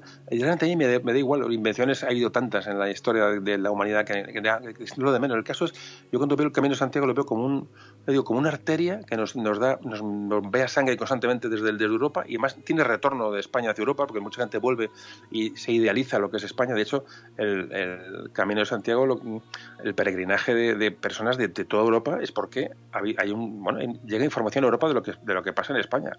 Entonces, eh, digo, eh, como, como entrada de cultura, como entrada de saber, mm, todos los, monasterios que se crean en el Camino Antiguo luego van avanzando hacia el sur, todas las órdenes monásticas. Y luego, por supuesto, el, peregrino que llega de fuera que va a crear ciudades en, el Camino de Santiago y luego hacia el sur. Hay cantidad de ciudades en, el norte de España con nombres de bueno, nombres eh, o topónimos de, de creación de gente que vino de fuera. Entonces, y por supuesto, por supuesto, lo que es la peregrinación propia, hasta Santiago, bueno, que, trajo un montón de gente aquí. Pero sobre todo el Camino de Santiago nos conecta con Europa. Es el, para mí es el, me parece fundamental. Y luego como, como ya el Camino de Santiago y el apóstol, digamos, la norma, alimenta espiritualmente a aquella gente que, que eh, hizo la reconquista en aquellos siglos, ¿no? Como, bueno, esa gente no tenía nada que perder, es decir, es que hay que ponerse en su pellejo. Entonces, con esos momentos de crisis total, que, tú te levantas por la mañana no sabes si vas a estar vivo o muerto porque te va a llevar una peste, porque tus hijos no sabes si van a sobrevivir, realmente, bueno, pues se tenían que anclar algo y, se anclaban, obviamente, pues a su apóstol, ¿no? De ahí viene la importancia y, aquella gente vivió así. Y hoy nosotros a lo mejor, pues no sé, nuestro, nuestro no sé, puedo decir, voy a decir una tontería, pero nuestro apóstol nuestro, es el móvil que vas al bolsillo. Es que se te pierde un móvil y el o sea, mira, es que a mí me pasó ayer. Ayer creí que había perdido el móvil y llegó un momento y dije, ostras, me quedé como paralizado. Pero porque pensé, digo, ah, no importa, el lunes, porque creo que me lo dejé en un sitio y tal y me quedé, me quedé como, como pero auténticamente paralizado, porque había perdido los contactos, está, eh, no sé, había perdido eh, citas que hacían con gente, eh, pues claro, está tu vida en el móvil, entonces, pues, pues bueno, pues, pues, pues ya digo, siendo un símil un poco estúpido, pero realmente si nos metemos en la, en la mente de aquellas gentes de, de, de la Edad Media, realmente su, su, mm, su vida iba en torno a eh, a lo espiritual, es decir, al creer una vida posterior a, la religión cristiana, a la y sobre todo el apóstol Santiago. Por eso el camino de Santiago para mí me parece fundamental para entender, para entender nuestra historia, y, pero me parece fundamental. Es decir, eh, eh, además le dedico un capítulo en el libro porque me parece, me parece importantísimo. importantísimo. háblame de la diferencia entre, entre un peregrino y un caminante, porque tú lo explicas muy bien, creo que no lo cuentas aquí. Sí, como tuve la experiencia de hacer el Camino de Santiago, que lo hice ya hace, unos, hace unos cuantos años, y tengo un podcast dedicado a eso. Sí, sí, lo, sé. Eh, yo, yo he sido de los que de los que lo, lo yo entero, ¿eh? Lo has escuchado. sí, pues sabes muy bien un poco qué va. Eh, en ese podcast lo que hablo es un poco de cómo yo inicio el camino de una forma, eh, salgo de Madrid y bueno, sales con un poco, bueno, las expectativas, bueno, personales, porque realmente uno tiene sus circunstancias y tal, y bueno, hay cosas que son, digo, que quedan para uno, pero sí realmente, bueno, uno sale, bueno, para caminar, para encontrarse a sí mismo, un poco, un poco en plan, no sé, introspectivo, eh, viendo la religión con respeto, pero bueno, pero como poco a poco vas andando, vas pasando mil, pasé mil calamidades hasta que, que a Santiago y como el camino, cuando te vas encontrando con gente que son peregrinos realmente, como yo me di cuenta que a, poco de comenzar ya te, haces peregrino porque te, atrapa el camino, te atrapa la, esa, esa, magia, ¿no? Esa, más que magia es que lo que cuando nos encontramos solos, nos hace falta estar solos, nos hace falta a veces contacto con la naturaleza y con, con, con lo intangible, ¿no? Bueno, pues cómo te conviertes en un peregrino y cómo eh, realmente cuando, bueno, llegas al Camino de Santiago, a la vorágine de ya más cerca, más, cuando te vas acercando a Santiago, pues te encuentras pues con, con, caminantes o, bueno, más que nada con el turismo, con tal. Entonces, ¿cómo narro ahí en ese audio un poco cuál es el contraste, ¿no? De las personas que llevan el camino, que lo absorben, pues siendo católicos o no, y como, como es mucha gente, mucha gente por desgracia, pues el camino como una ruta turística, una ruta de, bueno, pues pasar el tiempo y en vez de hacer senderismo por la sierra de su pueblo, pues se va al camino de Santiago porque, bueno, porque está bien, ¿no? Realmente es un poco lo que, a modo de, diferenciación, pero sí es verdad que, que cuando uno se mete en el camino de Santiago y sobre todo conoce su historia, pues uno se mete, ya digo, en el, lo que tuvieron que sentir aquellas gentes que venían, imagínate, pues que venían desde, Inglaterra, cruzaban hasta cruzaban el estrecho, hasta recorrían toda Francia y llegaban a España para llegar a, a, llegar al sepulcro del apóstol Santiago. Es decir, que eh, es que hay que, digamos que eso, si tú conoces eso, si tú conoces esa historia y te metes y mientras caminas piensas que por ese mismo camino que tú estás pisando eh, han pasado millones de personas realmente y en unas condiciones absolutamente diferentes a las tuyas, en, digo, que vinieron desde Italia, y vinieron desde Centro Europa, esa, y cuando lo piensas un día y otro y otro, y cada paso te imaginas que tú, tú has pisado, esa gente pisó con sus carencias, con sus, eh, sus ideas, sus conocimientos culturales de aquel momento, con sus creencias, te, te, atrapa el camino y, es una pasada, es una pasada, pero yo creo, que hacer el Camino de Santiago, como toda la vida, necesita una, una preparación y, ya digo, a nivel espiritual, cultural, un poco personal. No te puedes poner a caminar con cuatro zapatillas, una mochilita e ir a, bueno, a, pasear. No creo que es una, es una pena porque se desperdicia la experiencia, ¿no? Eh, tú en, en, octubre ¿no? del, del 17, creo, de 2017, eh, arrancas tu camino. Eh, eh, yo te, te, he oído casi llorar con el podcast, ¿no? Eh, para ti fue una experiencia brutal. Imagino que, por, lo que cuentas y como lo cuentas, a ti te cambió la vida realmente el Camino de Santiago. Sí. Sí, sí, sí, me la cambió. Me la cambió eh, no de una manera drástica, no, me la cambió en aquel momento que yo mismo me, me vi al Camino de Santiago muchas veces y hacía cinco años que lo hice y creo que no, no lo, creo que lo vuelvo a hacer. Una vez me hubiera gustado con mi mujer hacer unas, unas etapas, porque no, ya no lo ha hecho, me gustaría que conociera un poco el, ambiente del peregrino, eh, creo que le gustaría, pero compartir con ella un poco eh, y no, descarto hacerlo, a ver si podemos, ¿no? Por lo menos algunos tramos. Pero el camino que yo afronté eh, desde Madrid, con esa, inicias el camino de una forma, ya digo, con preparación, con ganas, con ganas de encontrarte a ti mismo, con ganas de estar solo, con ganas de... Y te encuentras con lo que te encuentras es, increíble. O sea, yo nunca pensé, eh, sí, por supuesto, bueno, el camino lloré muchas veces, yo nunca imaginé que iba a llorar el camino de Santiago, muchas veces. de quizás la soledad, lo hice en un mes, eh, salí en octubre y acabé en noviembre, eh, no había prácticamente gente, había muchos, casi todos los albergues estaban cerrados. Eh, además estuve, fui muy, muy lesionado, estuve a punto de abandonar varias veces, tuve problemas graves en un momento concreto de salud, eh, me dio un ataque de alergia y tal, y, cuando tú acumulas todas esas sensaciones, ¿no? y vas y te vas conociendo un poco y es una es increíble te atrapa te atrapa el camino. Te he dicho que el camino hay algo algo algo que te atrapa hay algo más eh, hay algo más que, lo tangible no algo trascendente en el camino de Santiago si tú has preparado obviamente no y vas preparado porque el Camino de Santiago ha acumulado lo que antes te comentaba. O sea, tú vas caminando por una senda, un puente, y sabes que ese puente por narices, ese puente fue el que cruzaron los peregrinos del, en el, siglo XII, en el siglo XIII, etcétera, ¿no?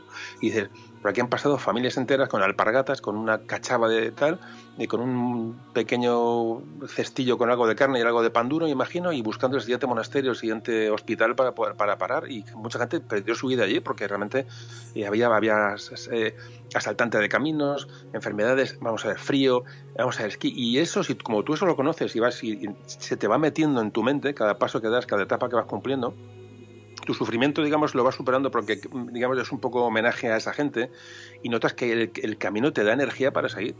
Y eso, y eso el que no lo ha hecho, el que no lo ha sentido, realmente no, no, no lo va a entender. Entonces yo en ese podcast, que es el largo, nunca más, yo lo recomiendo, no te que quiera escucharlo, eh, en de un tambor, eh, se llama Mi Camino de Santiago. Si alguien quiere compartir conmigo esa experiencia, me la comparto muy en caliente, que lo hice además eh, a propósito para contar lo que... Y es muy emocionante, muy emocionante. es muy emocionante porque realmente uno no espera que uno es así, uno se, se descubre y te, y lo, y te descubres pues con la experiencia del, camino. Por eso le tengo un respeto y un cariño grande a esa, esa ruta y ya digo, y no quiero repetirla porque realmente cuando las segundas partes nunca, nunca fueron buenas, tengo una experiencia tan agradable. Muchas veces estoy, imagínate, voy, no sé, pues, caminando por el campo no sé, y, me, y me o, en mi casa, y de pronto pum, me, me, voy al camino, a una etapa del camino, a un, hecho, a una anécdota, y me, y me siento feliz, o sea, de, me, me, me, me alimenta ese, ese pensamiento. Eso es, si no lo has vivido como yo, eh, y hay gente que lo vive mucho más profundamente que yo, ¿eh? porque me encontré peregrinos que eran espectacular, ¿no? es decir, cada uno tenemos un nivel, pero mm, animo a la gente a que si hace el Camino de Santiago lo haga, aproveche esa energía del camino porque la tiene. Estoy convencido, absolutamente convencido que la tiene, aunque pueda parecer algo, algo raro, algo esotérico, pero la tiene. Y estoy convencido. Si no, cosas que me pasaron no hubieran, no, es imposible que hubieran ocurrido, imposible. Eh, en el camino, en el camino aparece la magia, porque eh, sin ir más lejos, bueno, yo he oído muchas historias de este, de este tipo, ¿no? Pero eh, cuando, cuando te da ese ataque de alergia que podrías haber muerto perfectamente, aparece un taxi, ¿no?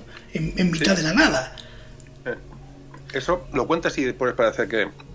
De hecho, en el podcast, en el audio, me acuerdo, di el nombre del conductor porque alguien puede decir que este me está contando una película. O sea, este estar en un, en, un monte perdido de Galicia. En un monte perdido. Y de pronto me noto que empieza a encontrar mal. Empieza a que los ojos empiezan a cerrar, y empieza a inflamar todo, ¿no? Eh, algo que comí o algo que tal. Y además yo sabía que eso era, era, fatal porque estaba metido, estaba en el, en el monte. Y, y me acuerdo que, que, bueno, pues, pues llamé, me acuerdo a mi mujer, a ver si puede contactar con alguien del albergue donde iba tal, bueno, ya, pues una serie de, hice llamadas a ver, por lo menos, claro, luego me dijo, y lo digo, aprovecho para decirlo porque luego me dijo la doctora que me atendió allí cuando llegué al día siguiente, me dijo, ¿cómo no has llamado a urgencias, al 112? Digo, pues es verdad, no, no, se me ocurrió en ese momento, eh, te ves en un tan sobrepasado que lo más elemental no lo haces. Y me dio por llamé a mi mujer para que llamara a tal, bueno, es igual. El caso es que yo me encontraba, me dije, bueno, aquí como no, no sé, no sabía dónde, hasta dónde puede llegar aquella alergia, porque realmente te puedes asfixiar y me dio fuerte. Y como de repente, con los ojos absolutamente cerrados, me acuerdo, oigo, eh, es un, era un camino de tierra, oigo con un motor, digo, un coche, y era un taxi. Era un taxi de esos taxis que van entre pueblos. Hay, hay, un, hay, un, taxi para cinco o seis pueblos, todo el mundo debe conocer este sistema, ¿no?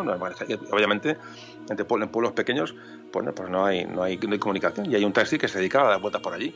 Imagino un taxi también, como había, había peregrinos, imagino, pues pero un solo taxi para una, no sé, para 40 kilómetros a la redonda. Y ese taxi en un camino de tierra, escucho y miré así, con la, y era un taxi.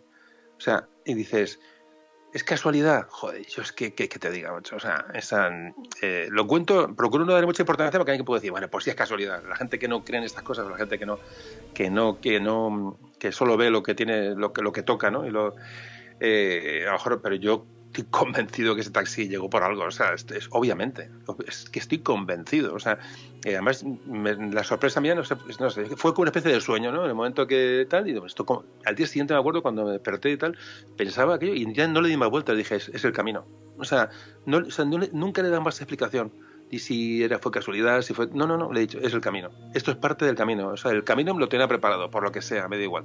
Y ya que ya digo, puedo pensar en alguien que sea muy muy pragmático y muy y muy materialista puede decir, esto es una tontería, yo, yo, garantizo que no, porque no fue lo único que pasó, me pasaron muchas más cosas. Entonces, entonces dices, joder, bueno, pues eh, llámalo energía, llámalo eh, lo desconocido, vamos a llamarle a tu predisposición también a, que, a percibir todas esas, estas, estas cuestiones, ¿no? Cuando tú ya te abres a, a, a, recibir esta ayuda de alguna forma, la ayuda te ayuda, te llega.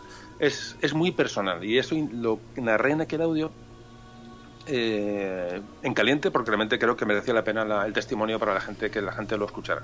Y ahí quedó y ahí quedó. Y animo a las personas no animo a cualquier otro. Alguien tus oyentes a alguien no le gusta la historia no le voy a convencer que escuche Isabel la Católica escuche Bras de Lezo escuche eh, o me da igual o el desastre de Anual.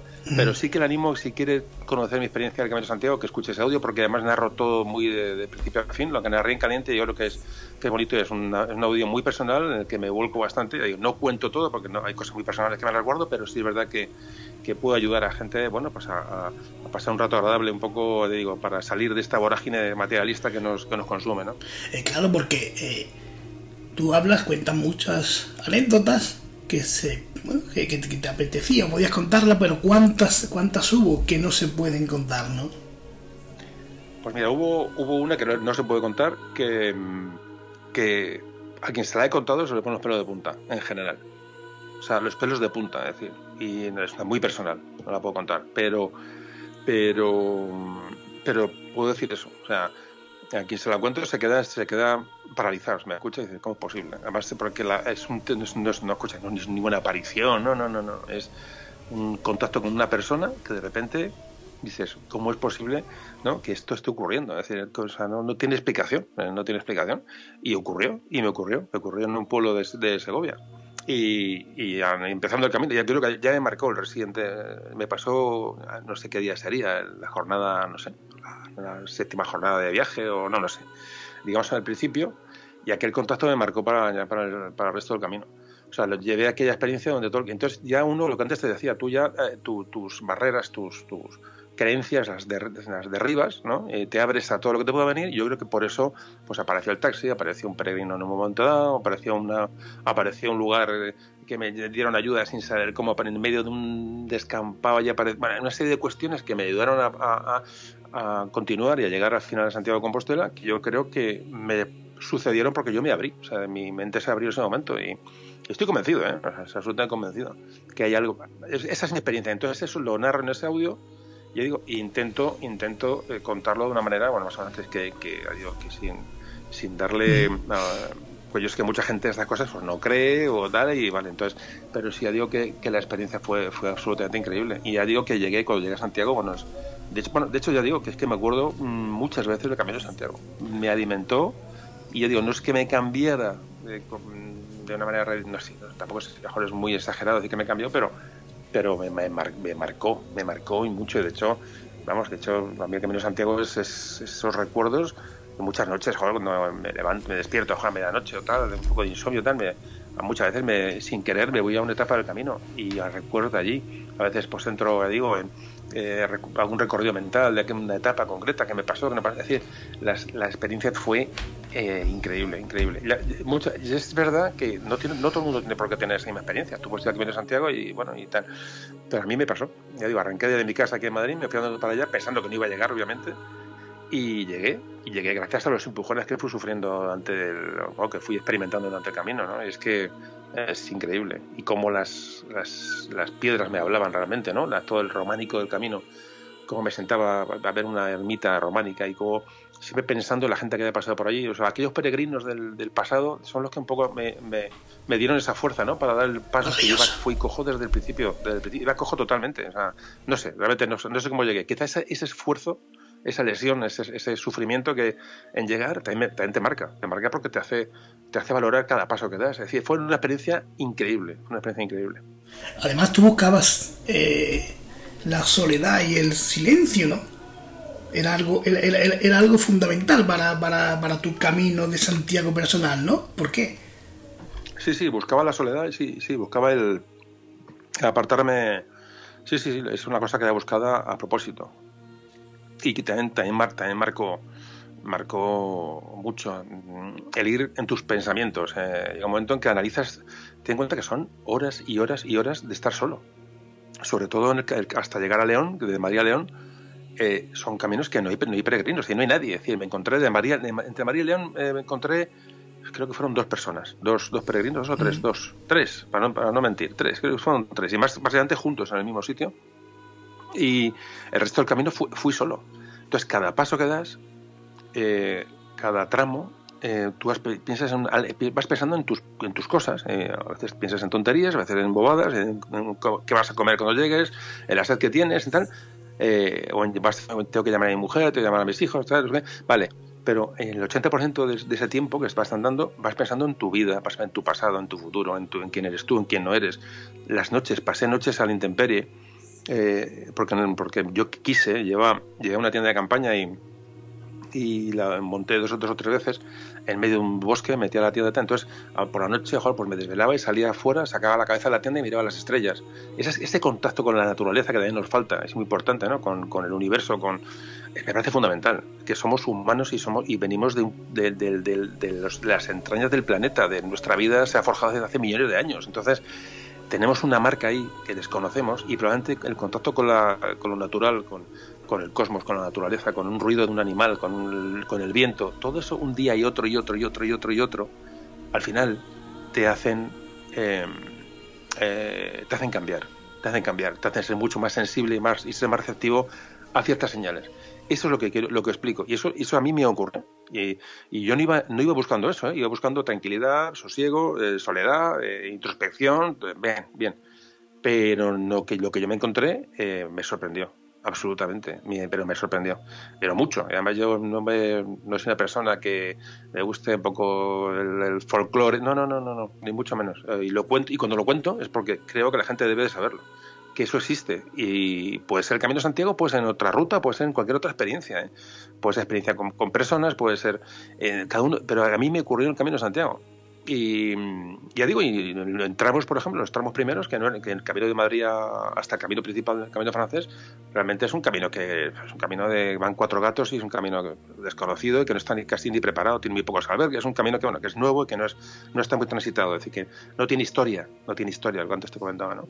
Y sin embargo, ya en esos tramos el estar el, esa orientación que tienes para ir al Camino Santiago, todo eso que vas acumulando, vas echando en la mochila todas todos esas, esas experiencias y al final te cambian. Cuando llegas a Santiago de Compostela, la sensación es absolutamente indescriptible, es indescriptible, totalmente. Eh, ese, ese abrazo al apóstol, ¿no? Y ese, esa culminación después de tanto sufrimiento tiene que ser mágico, ¿no? Hmm. Sí, y ya te digo que me has, tocado mi tema, mi tema eh, me encanta, o sea, que hablar de historia, es un tema personal que me gusta mucho desarrollarlo, porque son los audios no lo puedo desarrollar.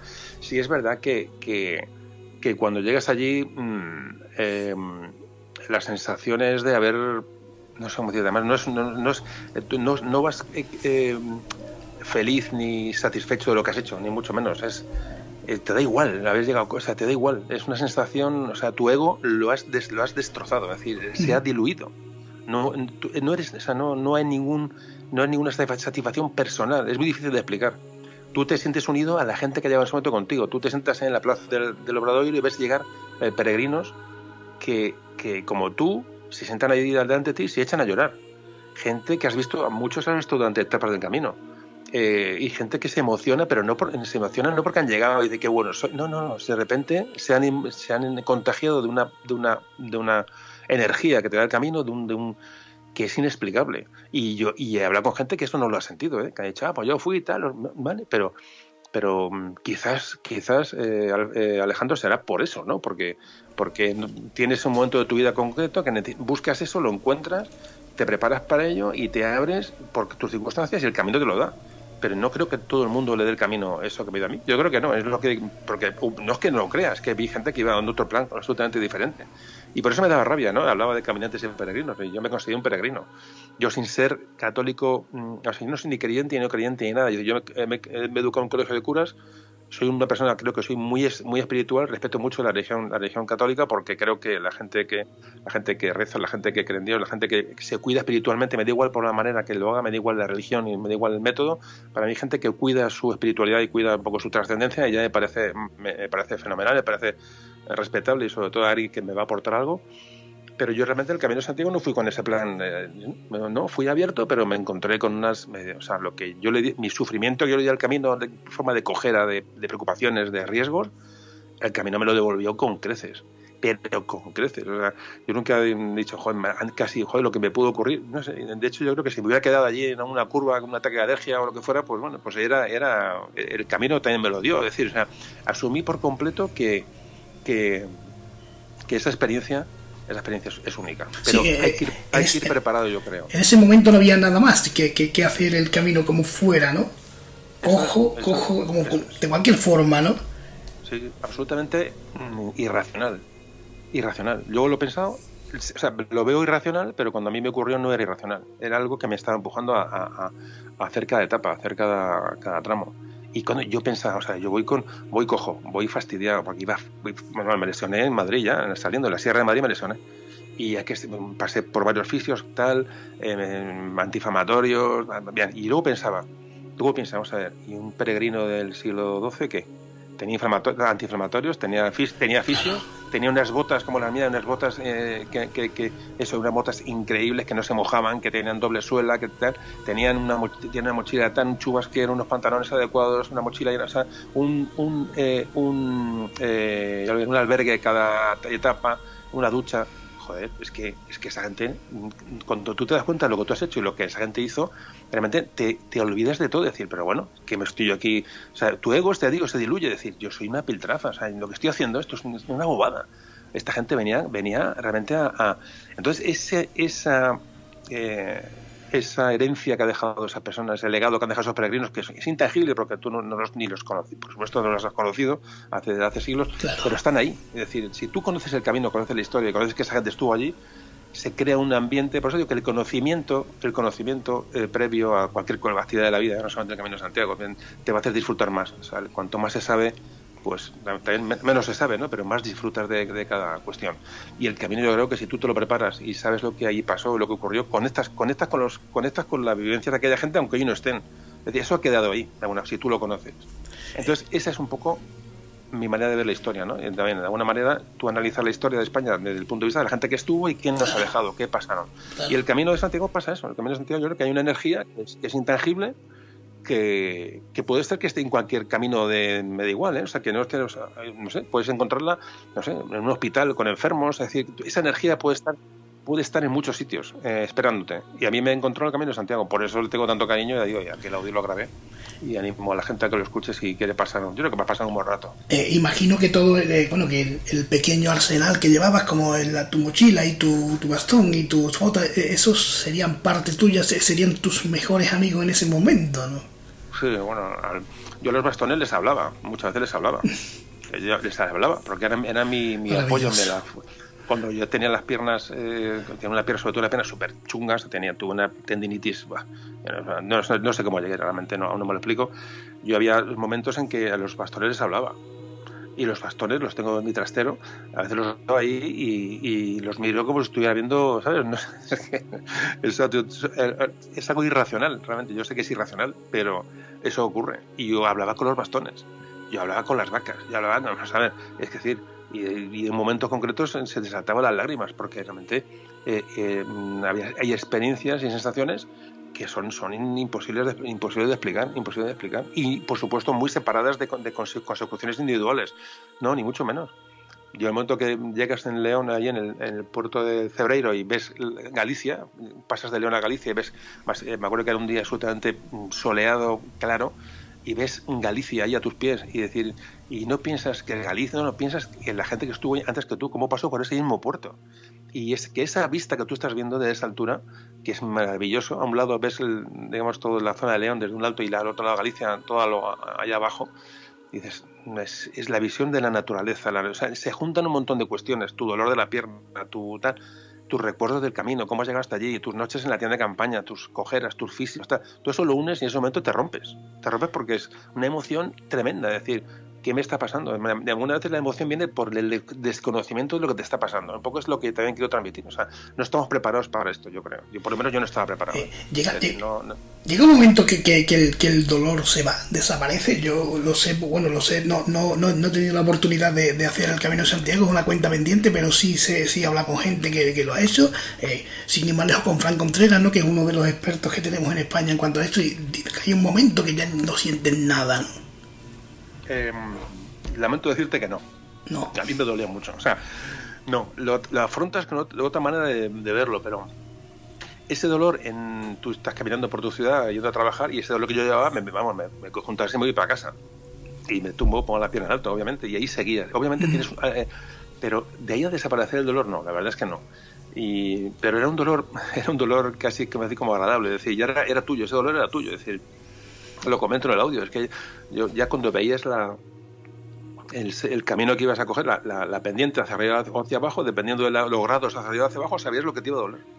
Mira, aquí abajo me va a doler el gemelo, subo me va a doler el, muslo por detrás, eh, aquí me va a doler la rodilla. O sea, yo sabía ya por el tipo de, de, camino, si era pedregoso, si era hacia arriba, hacia abajo, ya sabía, lo que me iba a doler. Es que eh, al final conoces tu cuerpo, es, es increíble. O sea, eh, el dolor realmente, yo creo que no sé si, me lo quitó, fueron, fue, un poco, a veces tuvo que parar un, día a descansar, los antiinflamatorios, además los antiinflamatorios analgésicos lo que hacen es, enmascarar un problema físico que al final te puede romper y tener una lesión grave. Afortunadamente no la tuve, pero yo estuve aquí, cuando llegué a Madrid, eh, estuve cojeando dos semanas, ¿eh? O sea, hasta que, pero, pero bueno, bueno, no te imaginas la sensación, y luego la sensación de vacío, de vacío cuando, cuando abandonas el camino, ¡buah! tremenda. El vacío es tremendo, o sea, tiene, es una crisis que pasas, ¿no? Es una especie de, de depresión, ¿no? Hasta que te das cuenta, bueno, que aquello pasó y tienes que asimilar que eso ya no va, esas experiencias ya no van a volver. el síndrome del camino que se le llama, ¿no?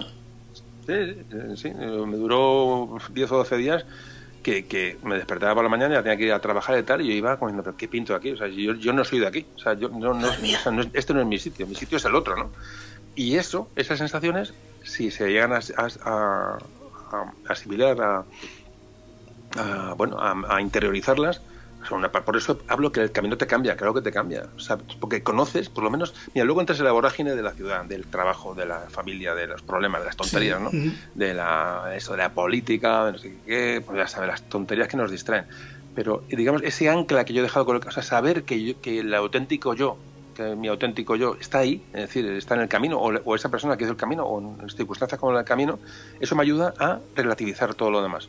En eso sí que, eh, por eso me ha cambiado el camino, porque muchas veces digo, digo, realmente lo que estamos, estamos aquí para otra cosa, es decir, estamos, nuestra, nuestra, nuestra capacidad para contactar con, con la naturaleza, con nuestro, con nosotros mismos, ¿no? Con, es, eso, esa la, tenemos. Em, eso a mí me ha ayudado un poco a, a quitar importancia a problemas eh, que veo más, más superficiales. Es un poco lo que en lo que me ha quemado el camino realmente. Pero bueno, la experiencia, como ves, pues fue, fue tremenda, fue tremenda. Eh, dormiste en tienda de campaña más de una noche, ¿no? En el, camino, ¿no te daban miedo esas leyendas que se cuentan por, por Galicia, por los caminos de Galicia, de las Santas Compañías y todas estas, todas estas historias? Dormí en tienda, dormí en tienda de campaña tres o cuatro veces y sobre todo dormí en, en, el, primer, el primer tramo de Madrid hasta León porque en León, concretamente, en la ciudad de León tuve que deshacerme de la mochila de todo el peso que llevaba. Es decir, mm, facturé a Madrid, facturé la tienda, facturé, llevaba un cargador eh, solar, llevaba, no sé, un montón de peso, cargador del móvil que tenía una bata, o sea,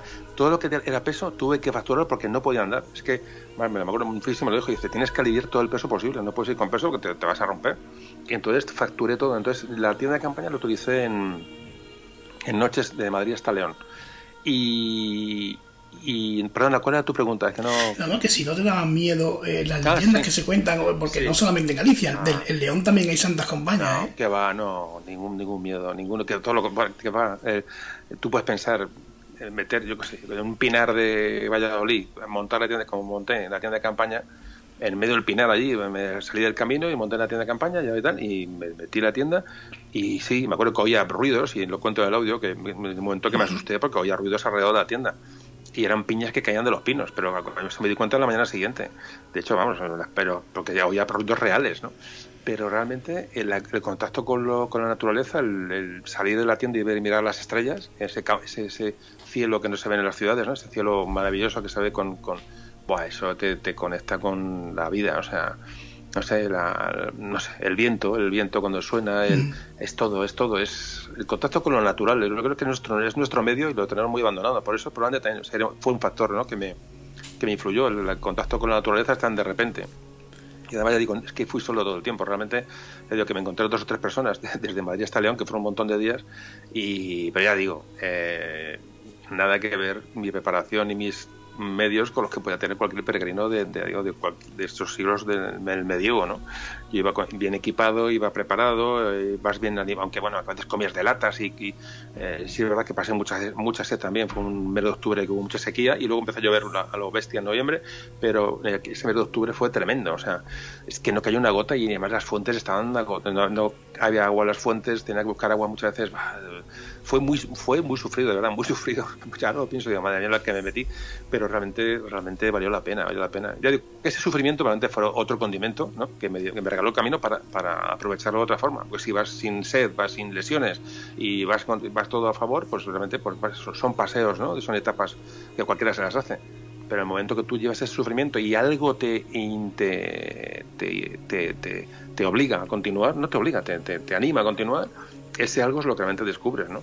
Y luego gente, y pues, por, por supuesto, no hemos tocado el tema de la gente la magia de la gente, de, no, de muchas personas que te encuentras, los comentarios que te hacen, las reflexiones, los ánimos, bueno, eso es, ya digo, pero no decir, ánimo que llegas, no, no es ánimo que llegas, eh, son frases muy profundas, gente, la mayoría que eran creyentes, que eran católicos, eh, eh, lo que esta gente te transmite de, su fe también, ¿no? Porque realmente es envidiable, yo a veces es envidiaba decir, lo que yo a ese nivel no, he llegado. Entonces lo decían con una convicción, ¿no?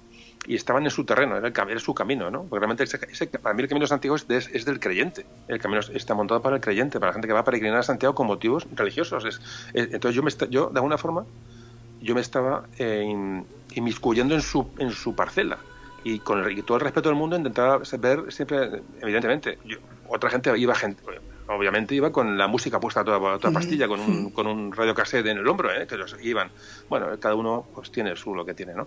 Pero yo en la conexión con el camino un poco, siempre de respeto, de, de, aprovechar esa experiencia, pero, pero esa experiencia me la está proporcionando eh, la, la, bueno, los católicos eh, que, han, que han levantado ese camino, que lo han, recuperado y que realmente bueno, han, lo, han, lo han puesto a disposición de, de que quiera eh, tener esa experiencia. Bueno, pues toda esa gente que te encuentras en los albergues, esa gente que, que gente buenísima, voluntarios, es increíble. Es que es constante. Ya digo que, que em, desde Madrid hasta León no me encontré a nadie, pero a partir de León lo, que valoras es un poco ya el camino, el camino de verdad, el camino francés, que realmente es el camino que tiene más fuerza. ¿no?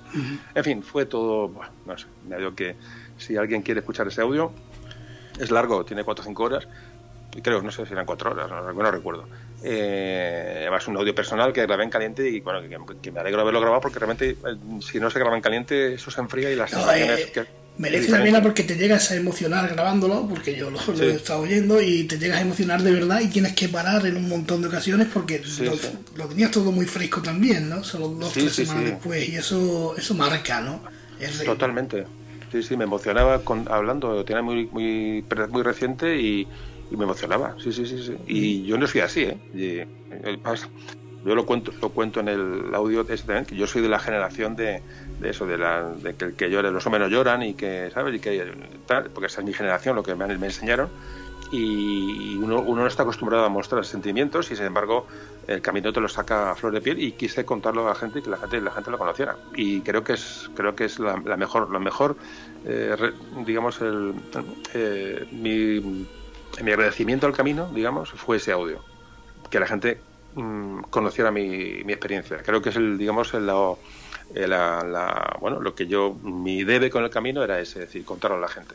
Creo que es fundamental, fundamental esa experiencia. Entonces, es un, es un audio que no es de historia, obviamente, porque no eh, es un audio especial, eh, pero, no, pero, pero lo, lo, grabé sin ningún tipo de duda. O sea, ahí está, ahí está como un documento para, bueno, pues para compartir y que si alguien, bueno, eso le permite reflexionar o sentirse identificado con lo que yo siento, o sentí, pues también se encontraba mejor. no, no, me ha pasado solo a mí. De hecho, me he encontrado mucha gente que me ha contado lo mismo. Dice, lo que cuentas me ha pasado a mí exactamente. O sea, mucha gente se ha abierto a contar cosas a raíz de aquel audio. Me han escrito correos enormes, a veces que me encontrado con gente, me han contado cosas muy parecidas. Eso que, que me cuentas de la alergia del taxi me pasa a mí con esto, me pasó con otro. gente y digo, y nos entendemos y sabemos, sabemos de lo que estamos hablando. Porque, mmm, bueno, conectamos. Hay gente que no conecta. Bueno, pues no pasa nada, pues mala suerte. Eh, tampoco es cuestión de buscar en el camino a lo mejor lo que no hay, porque a veces las cosas cuando se buscan no las encuentras y te, te, te atrapan cuando, cuando vas, vas desprevenido, ¿no? Que es lo que creo a mí me pasó. Me, me, pasó, vamos, me atropelló, el camino me atropelló, me atropelló como un camión de tres toneladas, ¿no? eh, ¿cuál, es de la, ¿Cuál es de nuestras edades históricas en la que te hace sentirte más a gusto a la hora de contarlo? Pues, ¿qué te diría? Yo creo que mmm, la, la historia más reciente, no es que me encuentre más cómodo, pero sí ahora que tengo más herramientas para contarla. Por ejemplo, hablamos de pues, el siglo XIX o el, siglo, el tema del siglo XX. Claro, hay tanta documentación que te es más fácil hablar del tema porque te porque estás más seguro sabes que los datos que estás dando están están eh, están comprobados ahí me encuentro cómodo en cuanto a que me guste qué época me gusta pues no lo sé decirte, es que al principio me gustaba mucho el tema de, del paso, bueno, sí, yo creo que sí, siempre digo lo mismo, el paso de la Edad Media al Renacimiento sí, con los reyes católicos, es decir, sí que creo que se, se, se abandona la, la, Edad Media, que cojo, que se ha denostado siempre la Edad Media como una época oscura de retraso, y ni mucho menos, pero sí es verdad que en ese momento, ese momento eh, que coincide con el descubrimiento de América, es que es que es todo, todo cabe. finaliza la Reconquista, que es un proceso absolutamente increíble, largo y costoso, y el premio a la reconquista es, es encontrarte con, un continente, un continente que, te, con el que vamos a interrelacionar y hoy seguimos interrelacionando. Entonces, yo creo que ese, ese proceso de unificación de las coronas de Aragón y Castilla, eh, el día que coincide con el descubrimiento de América el y el fin de la reconquista, me parece ese eh, toda esa, mmm, esa, esa época de, de conexión de Edad Media y Renacimiento de final de la Reconquista y comienzo de la conquista de América me parece impresionante. Me parece mm. impresionante porque luego América se convirtió en lo que se convirtió, pero al principio eran extensiones de terreno tan, tan ingentes para, para explorar que, que, aquella gente no sé lo que tuvo que sentir, tanto los que fueron allí como los que recibieron a los españoles. Porque imagínate una, una tribu de, cual, de, cualquier pueblo eh, americano, cuando llegar a aquellos españoles ¿no? con cascos y brillos, espadas, pólvora y caballos, que realmente tuvo que ser un choque un choque para los dos, ¿eh? para los dos sí, tremendo, tuvo que ser tremendo pues esa época me gusta por eso, por, el, por la mezcla de culturas, por el choque cultural, por como una civilización ya del siglo del siglo XV se encuentra con una, una civilización prácticamente de la edad de piedra pues que el choque es tremendo, o sea, es tremendo. Por eso me gusta esa época. Y nos tocó vivir la España realmente. Por eso digo que, pues qué suerte tuvimos, ¿no? La, tenemos cerca, tenemos los datos a mano y, nos sentimos identificados con esta gente. Sí, yo creo que me quedaría con eso, con, con ese siglo XV, final del, eh, final del 14-15, yo creo que yo que es la que es la perdón, 15, perdón, final del 15, principio del 16. Sí, sí. Eh, sí sería un poco la, la, esa época del entrar en el renacimiento que a mí me llama más, más la atención. Yo creo que sí, probablemente. Y para ir terminando, que ya estoy abusando del día, ¿con qué no te has no, atrevido? No, te, perdona, ¿con qué no me he atrevido? ¿Con quién no, no, me atrevido, no me he atrevido porque no me gusta con la guerra civil. La guerra civil que hablo del desarrollo de la guerra, ¿no? Lo que es la guerra. Sí, sí grabé, un, grabé un audio de. Grabé un audio de. de de, la, de los previos a la guerra, de lo que se, hacia, se llama hacia la guerra civil. Eh, creo que no era un audio que había que hacer. Al principio era un poco remiso, pero pero está remiso, pero yo creo que había que grabarlo, o sea, ¿qué te lleva a la guerra? Como aprendizaje, como tal. Pero luego en sí la guerra, pues que es que te diga, históricamente, pues eh, avances, avances, retrocesos, guerras, eh, represiones en todos los lados, yo qué sé. Bueno, yo siempre cuento, yo siempre cuento que a mi abuelo en plan descanse lo llevaron a la guerra, mi abuelo nunca supo para qué luchó. ¿Para qué?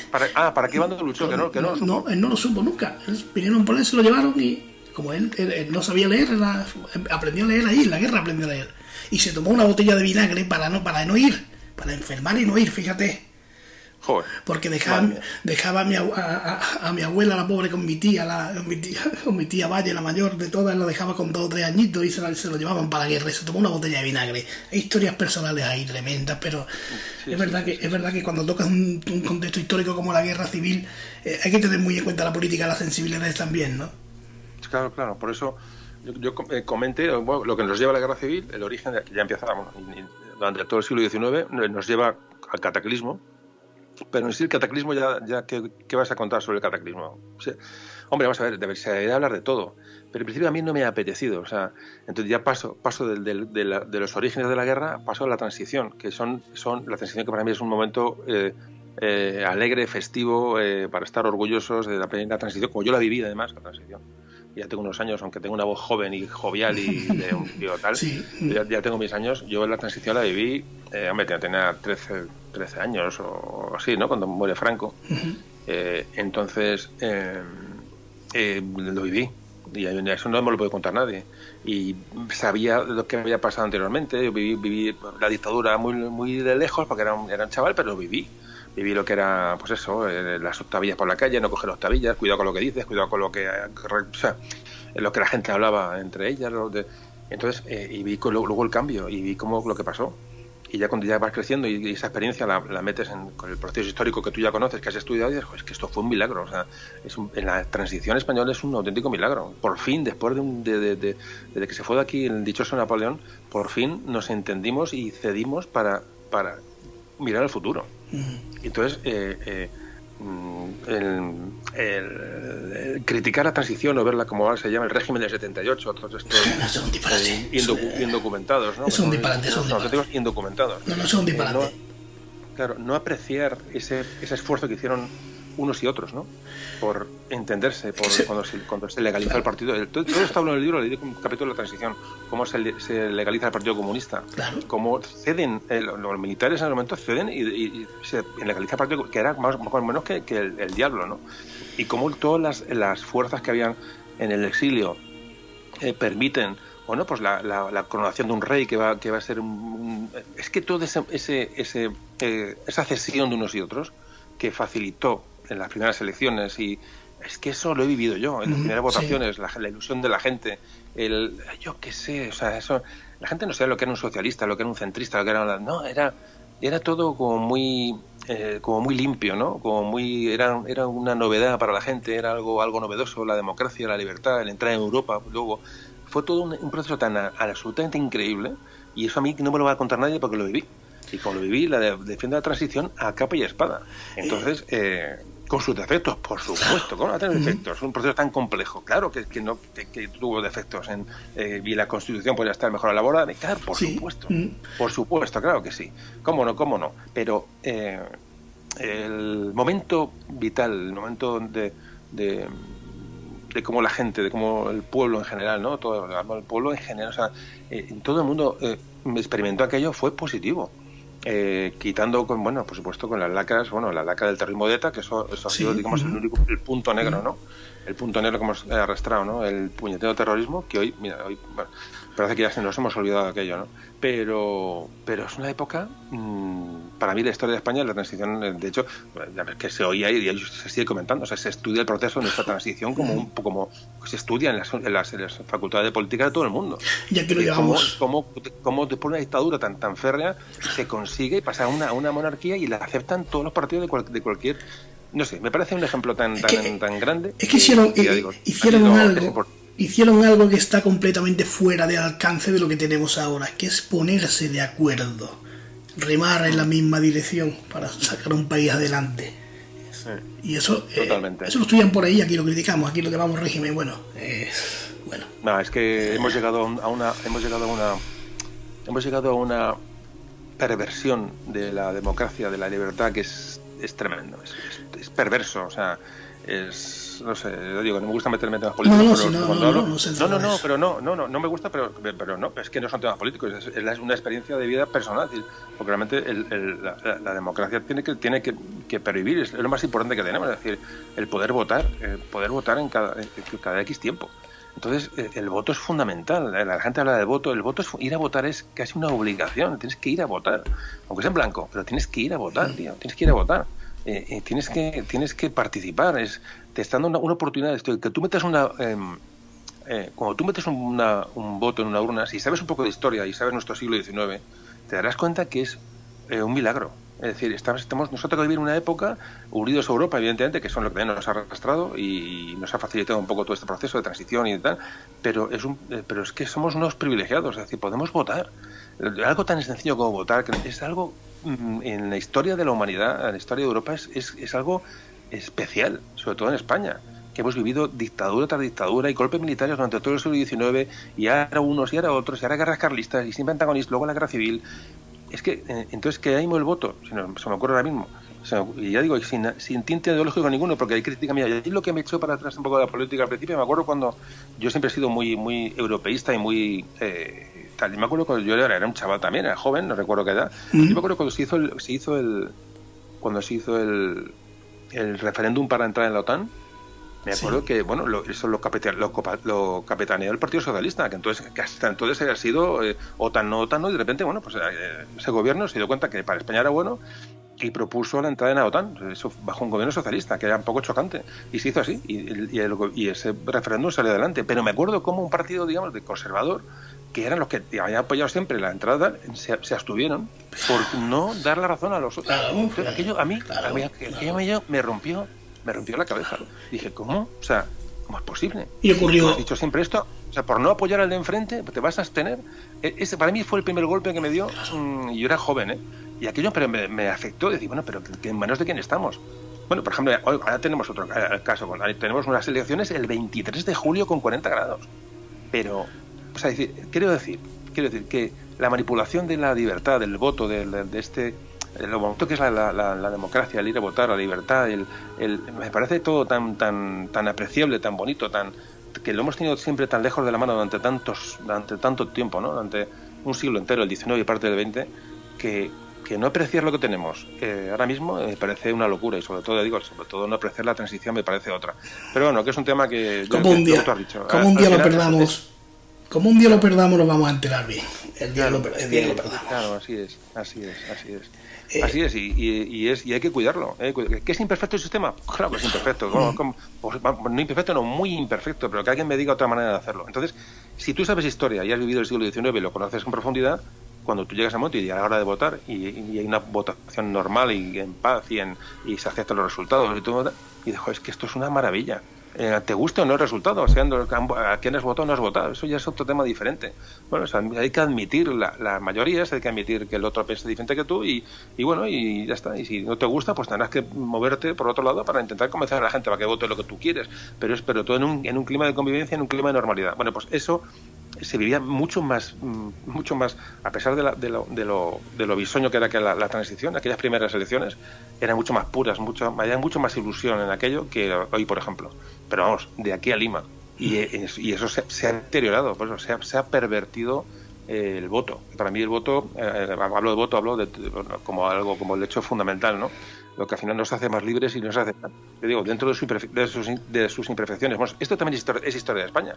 Es decir, tú has has vivido la historia del, siglo XIX y te encuentras ahora con esta con que tú te toca vivir una época de, libertad, de Unión Europa, de, de, las instituciones que funcionan solas, que, que, una, sociedad solidaria. es decir, esto es, un, esto es un, jardín del Edén, comparado con lo que hace muy poco teníamos. Entonces, te digo, pero si no sabes de historia, pues esto te parece como que ya te ha venido regalado. Como bueno, pues esto, esto no lo han regalado la gente que hizo la transición. Así de claro aquella gente dieron, dejaron, cada uno se olvidaron de sus, de sus ideologías y, todos perdieron para que el, conjunto de España ganara. Y eso, eso, sucedió en la transición española. Y, ya digo, con sus, con sus imperfecciones, sin duda pero salió de ahí. salió de ahí. Entonces, bueno, es un poco el mensaje que siempre me gusta dar cuando hablo de la transición, me gusta un poco, lo mismo que el Camino de Santiago, es un proceso histórico que me gusta siempre marcar porque me parece que nos, nos ha enriquecido mucho. ¿no? Que merece la pena poner en valor sin duda. Eh, ¿con, qué personaje de, estos que has, has, podido desarrollar, con cuál has disfrutado más? Pues mira, el personaje que más he disfrutado em, fue el podcast, como dice el podcast de, de Catalina de Aragón. De esa la hija de los reyes católicos que se casó con el rey de Inglaterra. O sea, que fue reina de Inglaterra. Yo es que desconocía, lo desconocía. Sí, sabía que una reina de España, pero no sabía que. Cuando descubrí ese personaje, otro podcast que recomiendo escucharme. Otro podcast que es muy interesante, muy interesante. Mm, quizás es el personaje que he descubierto a raíz del podcast, porque evidentemente, eh, claro, uno no conoce. Sí, me gusta la historia, ¿sabes? Pero la historia es inmensa. Hay personajes que se te escapan. Y este fue uno de ellos. Cuando lo descubrí, realmente me quedé, me quedé enamorado del personaje. Digo, no, qué, qué barbaridad que lo que esa mujer tuvo que sufrir, o sea, verse de separada de sus padres, los reyes católicos, viajar a Inglaterra donde fue vilipendiada, fue encarcelada, fue, bueno, bueno, bueno, bueno, tremendo, tremendo el personaje, no, no debes verlo más porque en el audio yo creo que si alguien lo quiere escuchar, mm, claro, vale la pena. además, mucha gente coincide, mm. ese personaje es, tiene una fuerza, digo, sí, sí, es que es el, el personaje que más fuerza tiene. A lo mejor me analizo los, analizo los ochenta y tantos audios que he grabado y te encuentro algo otro más, pero siempre que hablo de que, cuál he descubierto, yo creo que ha sido Catalina de Aragón. Sí, sí, la hija de los católicos. Hay uno que creo que no has tocado, que, que si no es así, te, te lanzo el guante, que es Felipe II. Sí, Felipe II lo que pasa es que sí que le hemos, sí, no lo hemos tocado directamente, pero sí hemos hablado de él en varios audios, en, el audio de la Mara Invencible, en el audio también de Catalina de Aragón hablamos de, de Felipe II. Eh, en varios audios de, yo creo ah, en, en, el audio que hablo de Irlanda hablo de Irlanda también hablo de o sea, es un tema que o sea, un personaje que no he tocado en contaba, bueno, tengo un audio dedicado a Escorial, imagínate lo que... Ah, que, Pero es verdad, no, pero sí, pero no, tienes razón que no ha habido un, monográfico de Felipe II y no y si no lo he hecho es porque lo he tocado en tantas ocasiones de manera colateral que a lo mejor pues eh, pierde fuerza, no sé, o porque no me ha apetecido. Te digo que a veces los criterios de elección de audios obedecen a momentos personales, ¿no? De gusto personal o es decir que no, no hay ninguna estructura tampoco para me procuro, he, procurado, he completar el mosaico, ¿no? Ese pool de historia de España, más o menos las piezas más más grandes, pero sí, aún me quedan muchas por completar. Pero también me, rijo mucho por gusto, por momentos personales, por apetencias personales, ¿no? Y, eso se nota a la hora de grabar, porque si grabas un audio forzado por tratar un personaje, pues al final si no te gusta, no te atrae, se nota a la hora de hablar. Ahora, si tú coges un personaje con ilusión y tienes ganas de hablar de él, o un personaje, un tema, una batalla, un reinado, o lo que sea, ¿no? o un monumento. De hecho, me dedico un audio al Escorial. Eh, o dedico un audio al, Camino de Santiago, es decir, que es un poco heterogéneo la temática, pero es importante que a mí me guste y me encuentre cómoda con ella, si no, no, eh, si no, no funciona. Incluso Atapuerca, ¿no? Donde el origen, ¿no? De, todo, de todo que, a veces no nos. Atapuerca y otro audio, bueno, otro viaje que me marcó, Atapuerca, también dedico un audio, otro audio precioso, es la gente que lo quiere escuchar.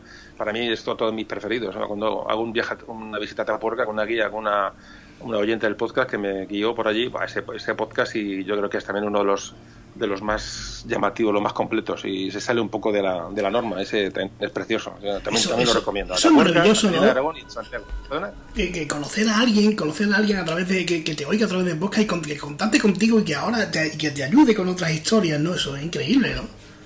la gente que he encontrado en, esto, en este camino, te, incluyo a ti, por ejemplo, eh, gente eh, que no, no soñabas nunca contactar con ellos, que el podcast te ha, unido a, gente que te aporta mucho, a gente que desconocías, gente que como tú está divulgando, está intentando trasladar a la gente, compartir con la gente sus, sus, sus aficiones, su manera de la vida. Eh, me parece me parece vital. Y a mí el, y el podcast de Memoria, de un Tambor me ha abierto un montón de puertas y me ha, me ha hecho conocer gente espectacular gente espectacular pero espectacular. ¿eh? Y, y, bueno, ha sido un antes y un después, después del podcast. Es decir, el podcast, mm, evidentemente, me ha, también no que me ha cambiado la vida, no me ha cambiado la vida, pero sí es verdad que, que me ha hecho todo mucho más, más agradable. Eh, te cambia, te cambia, claro, claro que te cambia, porque además te, te conviertes en una forma de llegar a una persona pública, porque realmente con tanto oyente, tío, el otro día en la feria del libro es que había una cola allí que, que no te puedes imaginar, es que, que yo era, es que cuando vi la cola para firmar el libro es que no daba crédito es que tenía a mi lado el premio, al premio Planeta y tenía 17 personas, yo tenía 200. Digo 200, pero que, la cola de 200 no paró en toda la tarde. O sea, el, y con eso, y ahí, ¿por qué digo eso? No, qué bien la gente, mira que. No, no, no, no. No es el ego, de repito, y además lo digo con la mano al corazón, es que no es, es que es la sensación de haber creado con la gente, porque la gente, o sea. ¿Que la gente venía por el libro que he escrito? Pues no, el libro estará, está bien, evidentemente es un libro que está, bueno, que es dinámico, que, que, que yo creo que ha quedado bien escrito, pero ¿crees que la gente venía por el libro? No, obviamente no. La gente venía a conocer a José Carlos, a conocerme a mí, y yo he hecho, es decir, el contacto con, aunque fueron minutos, el rato que, es, eso es, la gente iba a ir por, por conocernos unos a los unos a los otros. En la cola del libro, en la, la gente confraternizó con eran todos oyentes, todo el mundo me lo ha dicho, en la cola he conocido gente, hemos hablado de ti, hemos hablado del podcast, o sea, estuvieron hora y media de, cola esperando para que yo les... Hora y media, Alejandro, hora y media.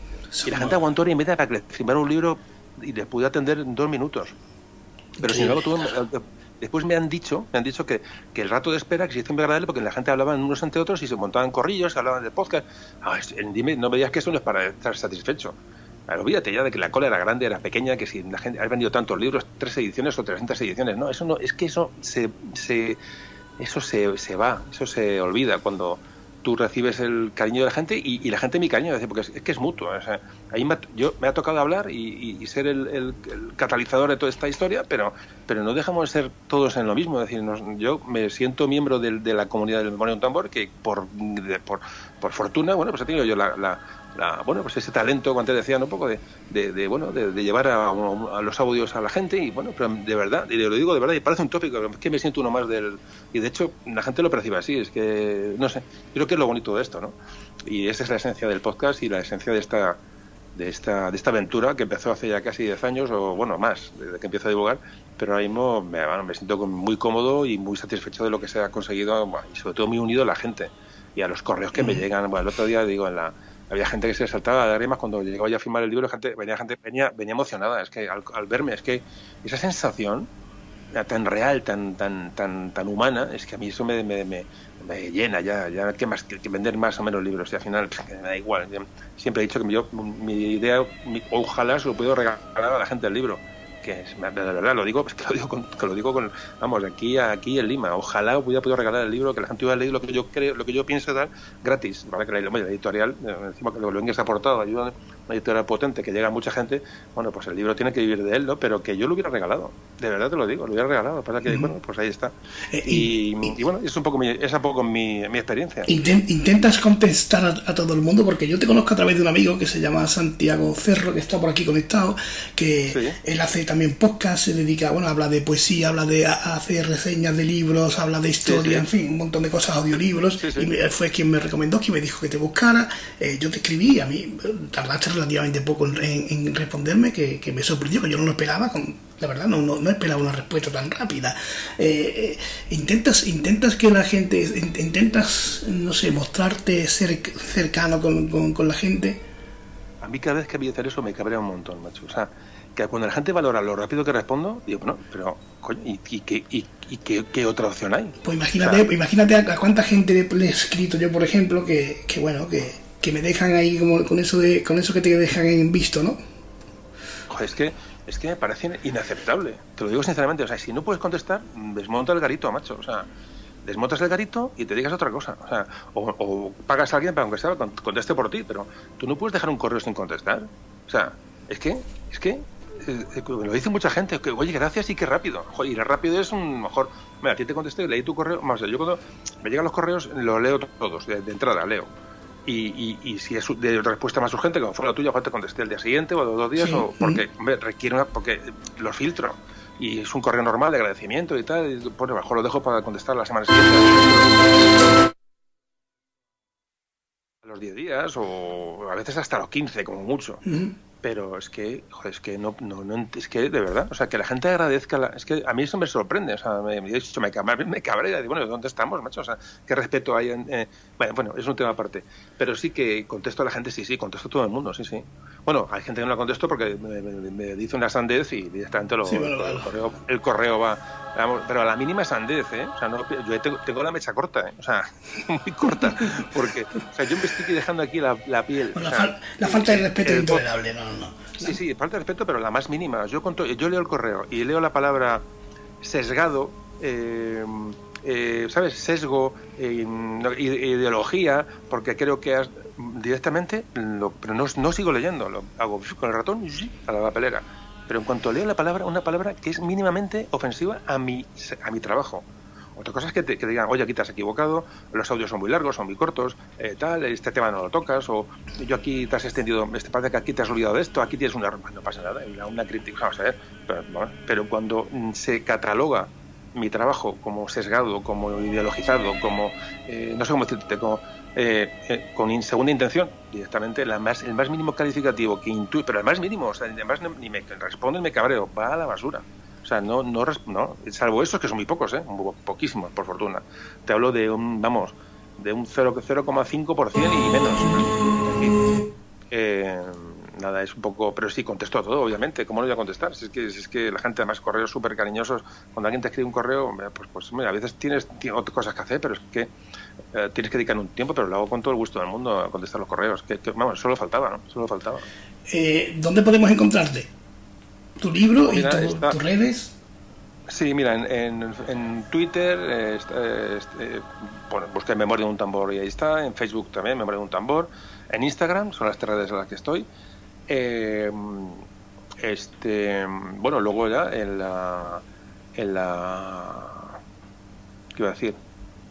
Ah, bueno, sí, claro, en las plataformas de audio, pues estamos en en Evox, en, Spotify, en, en, Amazon Music, en Google Podcast, en la página web, eh, memoriaduntambor.com, abajo están todas las, todas las plataformas donde estoy, estoy prácticamente en todas. Eh, de forma eh, gratuita, libre, sin ningún tipo de trabas.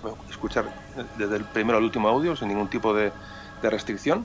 Y luego, pues, la contacto por correo, al correo info arroba memoriasuntamor.com, pues la gente me puede escribir y ahí pues tenemos el contacto, el contacto principal. Y es un poco son las, eh, son las maneras de encontrar los audios, pero ya digo, es, con poner memoria de un tambor en cualquier buscador y, y ya van, aparece directamente en la web y está muy bien posicionada porque tiene muchos seguidores y en YouTube también está.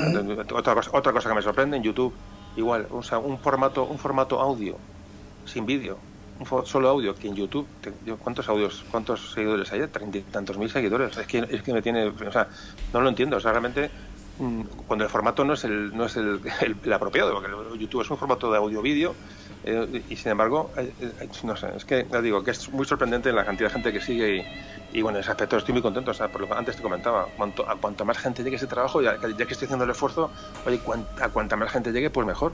Ya digo, no tiene remuneración económica, con lo cual no hay un interés económico, solo el podcast vive de, donativos, donativos voluntarios, el que quiera donar, dona y se acabó y ni se exige ni se pide nada, el que le apetece por un día voluntariamente, oye, mira, este tío me cae bien y le dono 10 euros o le dono lo que sea, pues aquí llega el donativo y, oye, pues está sirve para comprar material y, como siempre digo, para comprarme algo de queso y chorizo mientras cuando los descansos del podcast o irme a cenar con mi mujer de vez en cuando, que también, que también se lo merece. Siempre con todo lo mismo y es que realmente a lo que va dedicado, o sea, que el podcast es gratuito y, es un poco como, cómo funciona.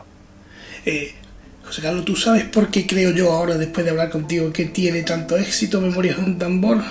Porque tú... Pues quizás, quizás mi, mi, físico, mi físico. Bueno, porque tú te maravillas con la historia. Eso es muy importante, que la persona que lo está contando lo está transmitiendo porque, porque cree en lo que hace. Y eso, eh, eso, eso, sí que hay que ponerle un valor. Y por eso, por eso las cosas llegan, porque es natural. Sí, sí, yo creo que cualquier persona que cuenta algo, que cree en ello y que le gusta, que lo vive, aunque hables de, me da igual, de lo que sea, ¿no? De, confección de calcetines, si tú vives la confección de calcetines y, lo cuentas a alguien, a esa gente te va a escuchar. Te va a escuchar cómo se hace el calcetín, cómo se mide, cómo se pone la lana, cómo se teje. Te va a escuchar porque lo estás transmitiendo con él. Y la historia, pues es lo mismo. O sea, si algo te gusta y lo, vas a transmitir. Y, luego hay que tener cierta capacidad de transmisión, que yo desconocía que la tenía, evidentemente. Y, la verdad, te lo digo de verdad. O sea, que, eso también me sorprendió. Y sin embargo, pues me di cuenta, bueno, que la gente te escucha y eso te lo da lo que la respuesta de la gente. Dice, bueno, pues algo, algo tengo que la gente te escucha y le, gusta como, como hablas y como tal. Bueno, pero eso es un tema que salió, es absolutamente circunstancial, pero ahí te has dado en el clavo. Es decir, si tú pones ilusión en tu, en tu programa ahora mismo, pones ilusión y lo grabas, lo grabas con, con frecuencia, lo grabas con. Eh, le metes tu, tu, todo tu, tu, tu tiempo, hay que grabar en directo, que tiene su mérito, ¿eh? grabar en directo tiene su mérito. Tiene sus riesgos, tiene, hay que quedar con la gente, es decir, lo que tú haces eh, tiene su mérito tú le vuelcas entusiasmo y la gente aprecia, pues al final la gente te va, te va a apreciar. Tengas muchos o pocos seguidores, ya da igual, pero el que te sigue va a apreciar tu trabajo y se va a enganchar con tu manera de hablar, tu manera de exponer. Yo creo que eso es un, digo, es un talento que se tiene y lo bueno es, lo bueno es, es descubrirlo. Y el momento que lo descubres y lo, si lo sabes aprovechar, lo sabes compartir, oye, pues fenomenal. Hay quien tiene talento para, yo sé, para la pintura, hay quien tiene talento para los niños, hay quien tiene talento para, yo sé, para los animales, yo qué sé.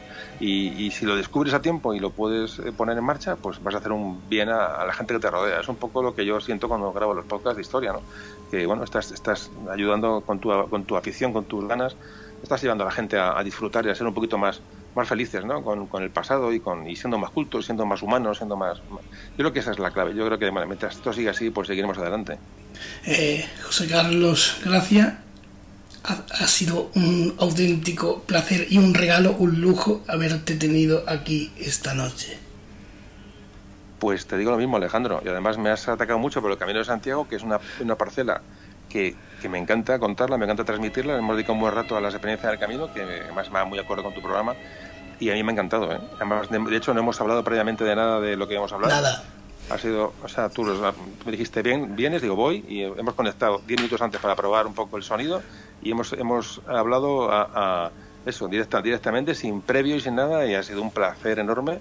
Grabar en directo también me gusta porque no te, aquí también se ve eso, sin ediciones y sin nada, es decir que también tiene su tiene su tiene, tiene su punto y yo me he sentido muy a gusto contigo. Me has hecho digo me has, me has llevado por preguntas muy muy muy interesantes y me han, me han, permitido desarrollar todo sin problema y me he sentido muy cómodo y ha sido llevamos aquí un buen rato pero yo encantado ¿eh? encantado lo, he pasado muy bien y te agradezco un montón la llamada y la invitación y sobre todo eso que me has permitido bueno si alguien no mucha gente que no me, que no me conociera pues bueno eh, abrir esa puerta y bueno y se le convence la manera que tengo de narrar de hablar y mis temas pues que se he invitado o sea invitado que es bien, bienvenido al podcast y este ya esta comunidad que, que la verdad que es una que es gente maravillosa toda y yo te digo gracias a ti por, por la invitación Alejandro. De eso se trata de disfrutar de lo que uno hace. Eh, José Carlos un abrazo enorme otro abrazo para ti Alejandro. Cuando quieras me tienes a tu disposición. Muchas gracias buenas noches.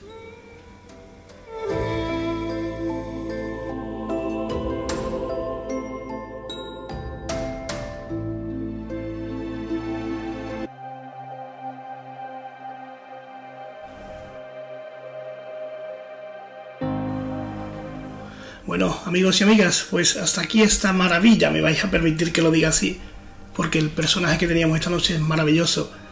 Eh, eso es lo que eso es lo que yo amo de esto. La gente, la gente humilde, la gente sencilla, la gente que cuenta las cosas así de esta manera, por eso tienen éxito, claro, porque lo transmiten, porque lo viven, porque se lo creen, amigos y amigas, se lo creen, porque le ponen amor, le ponen cariño, entusiasmo a lo que hacen, y eso es fundamental, eso vale más que la audiencia, eso vale más que el dinero, eso vale más que todo lo que busquemos.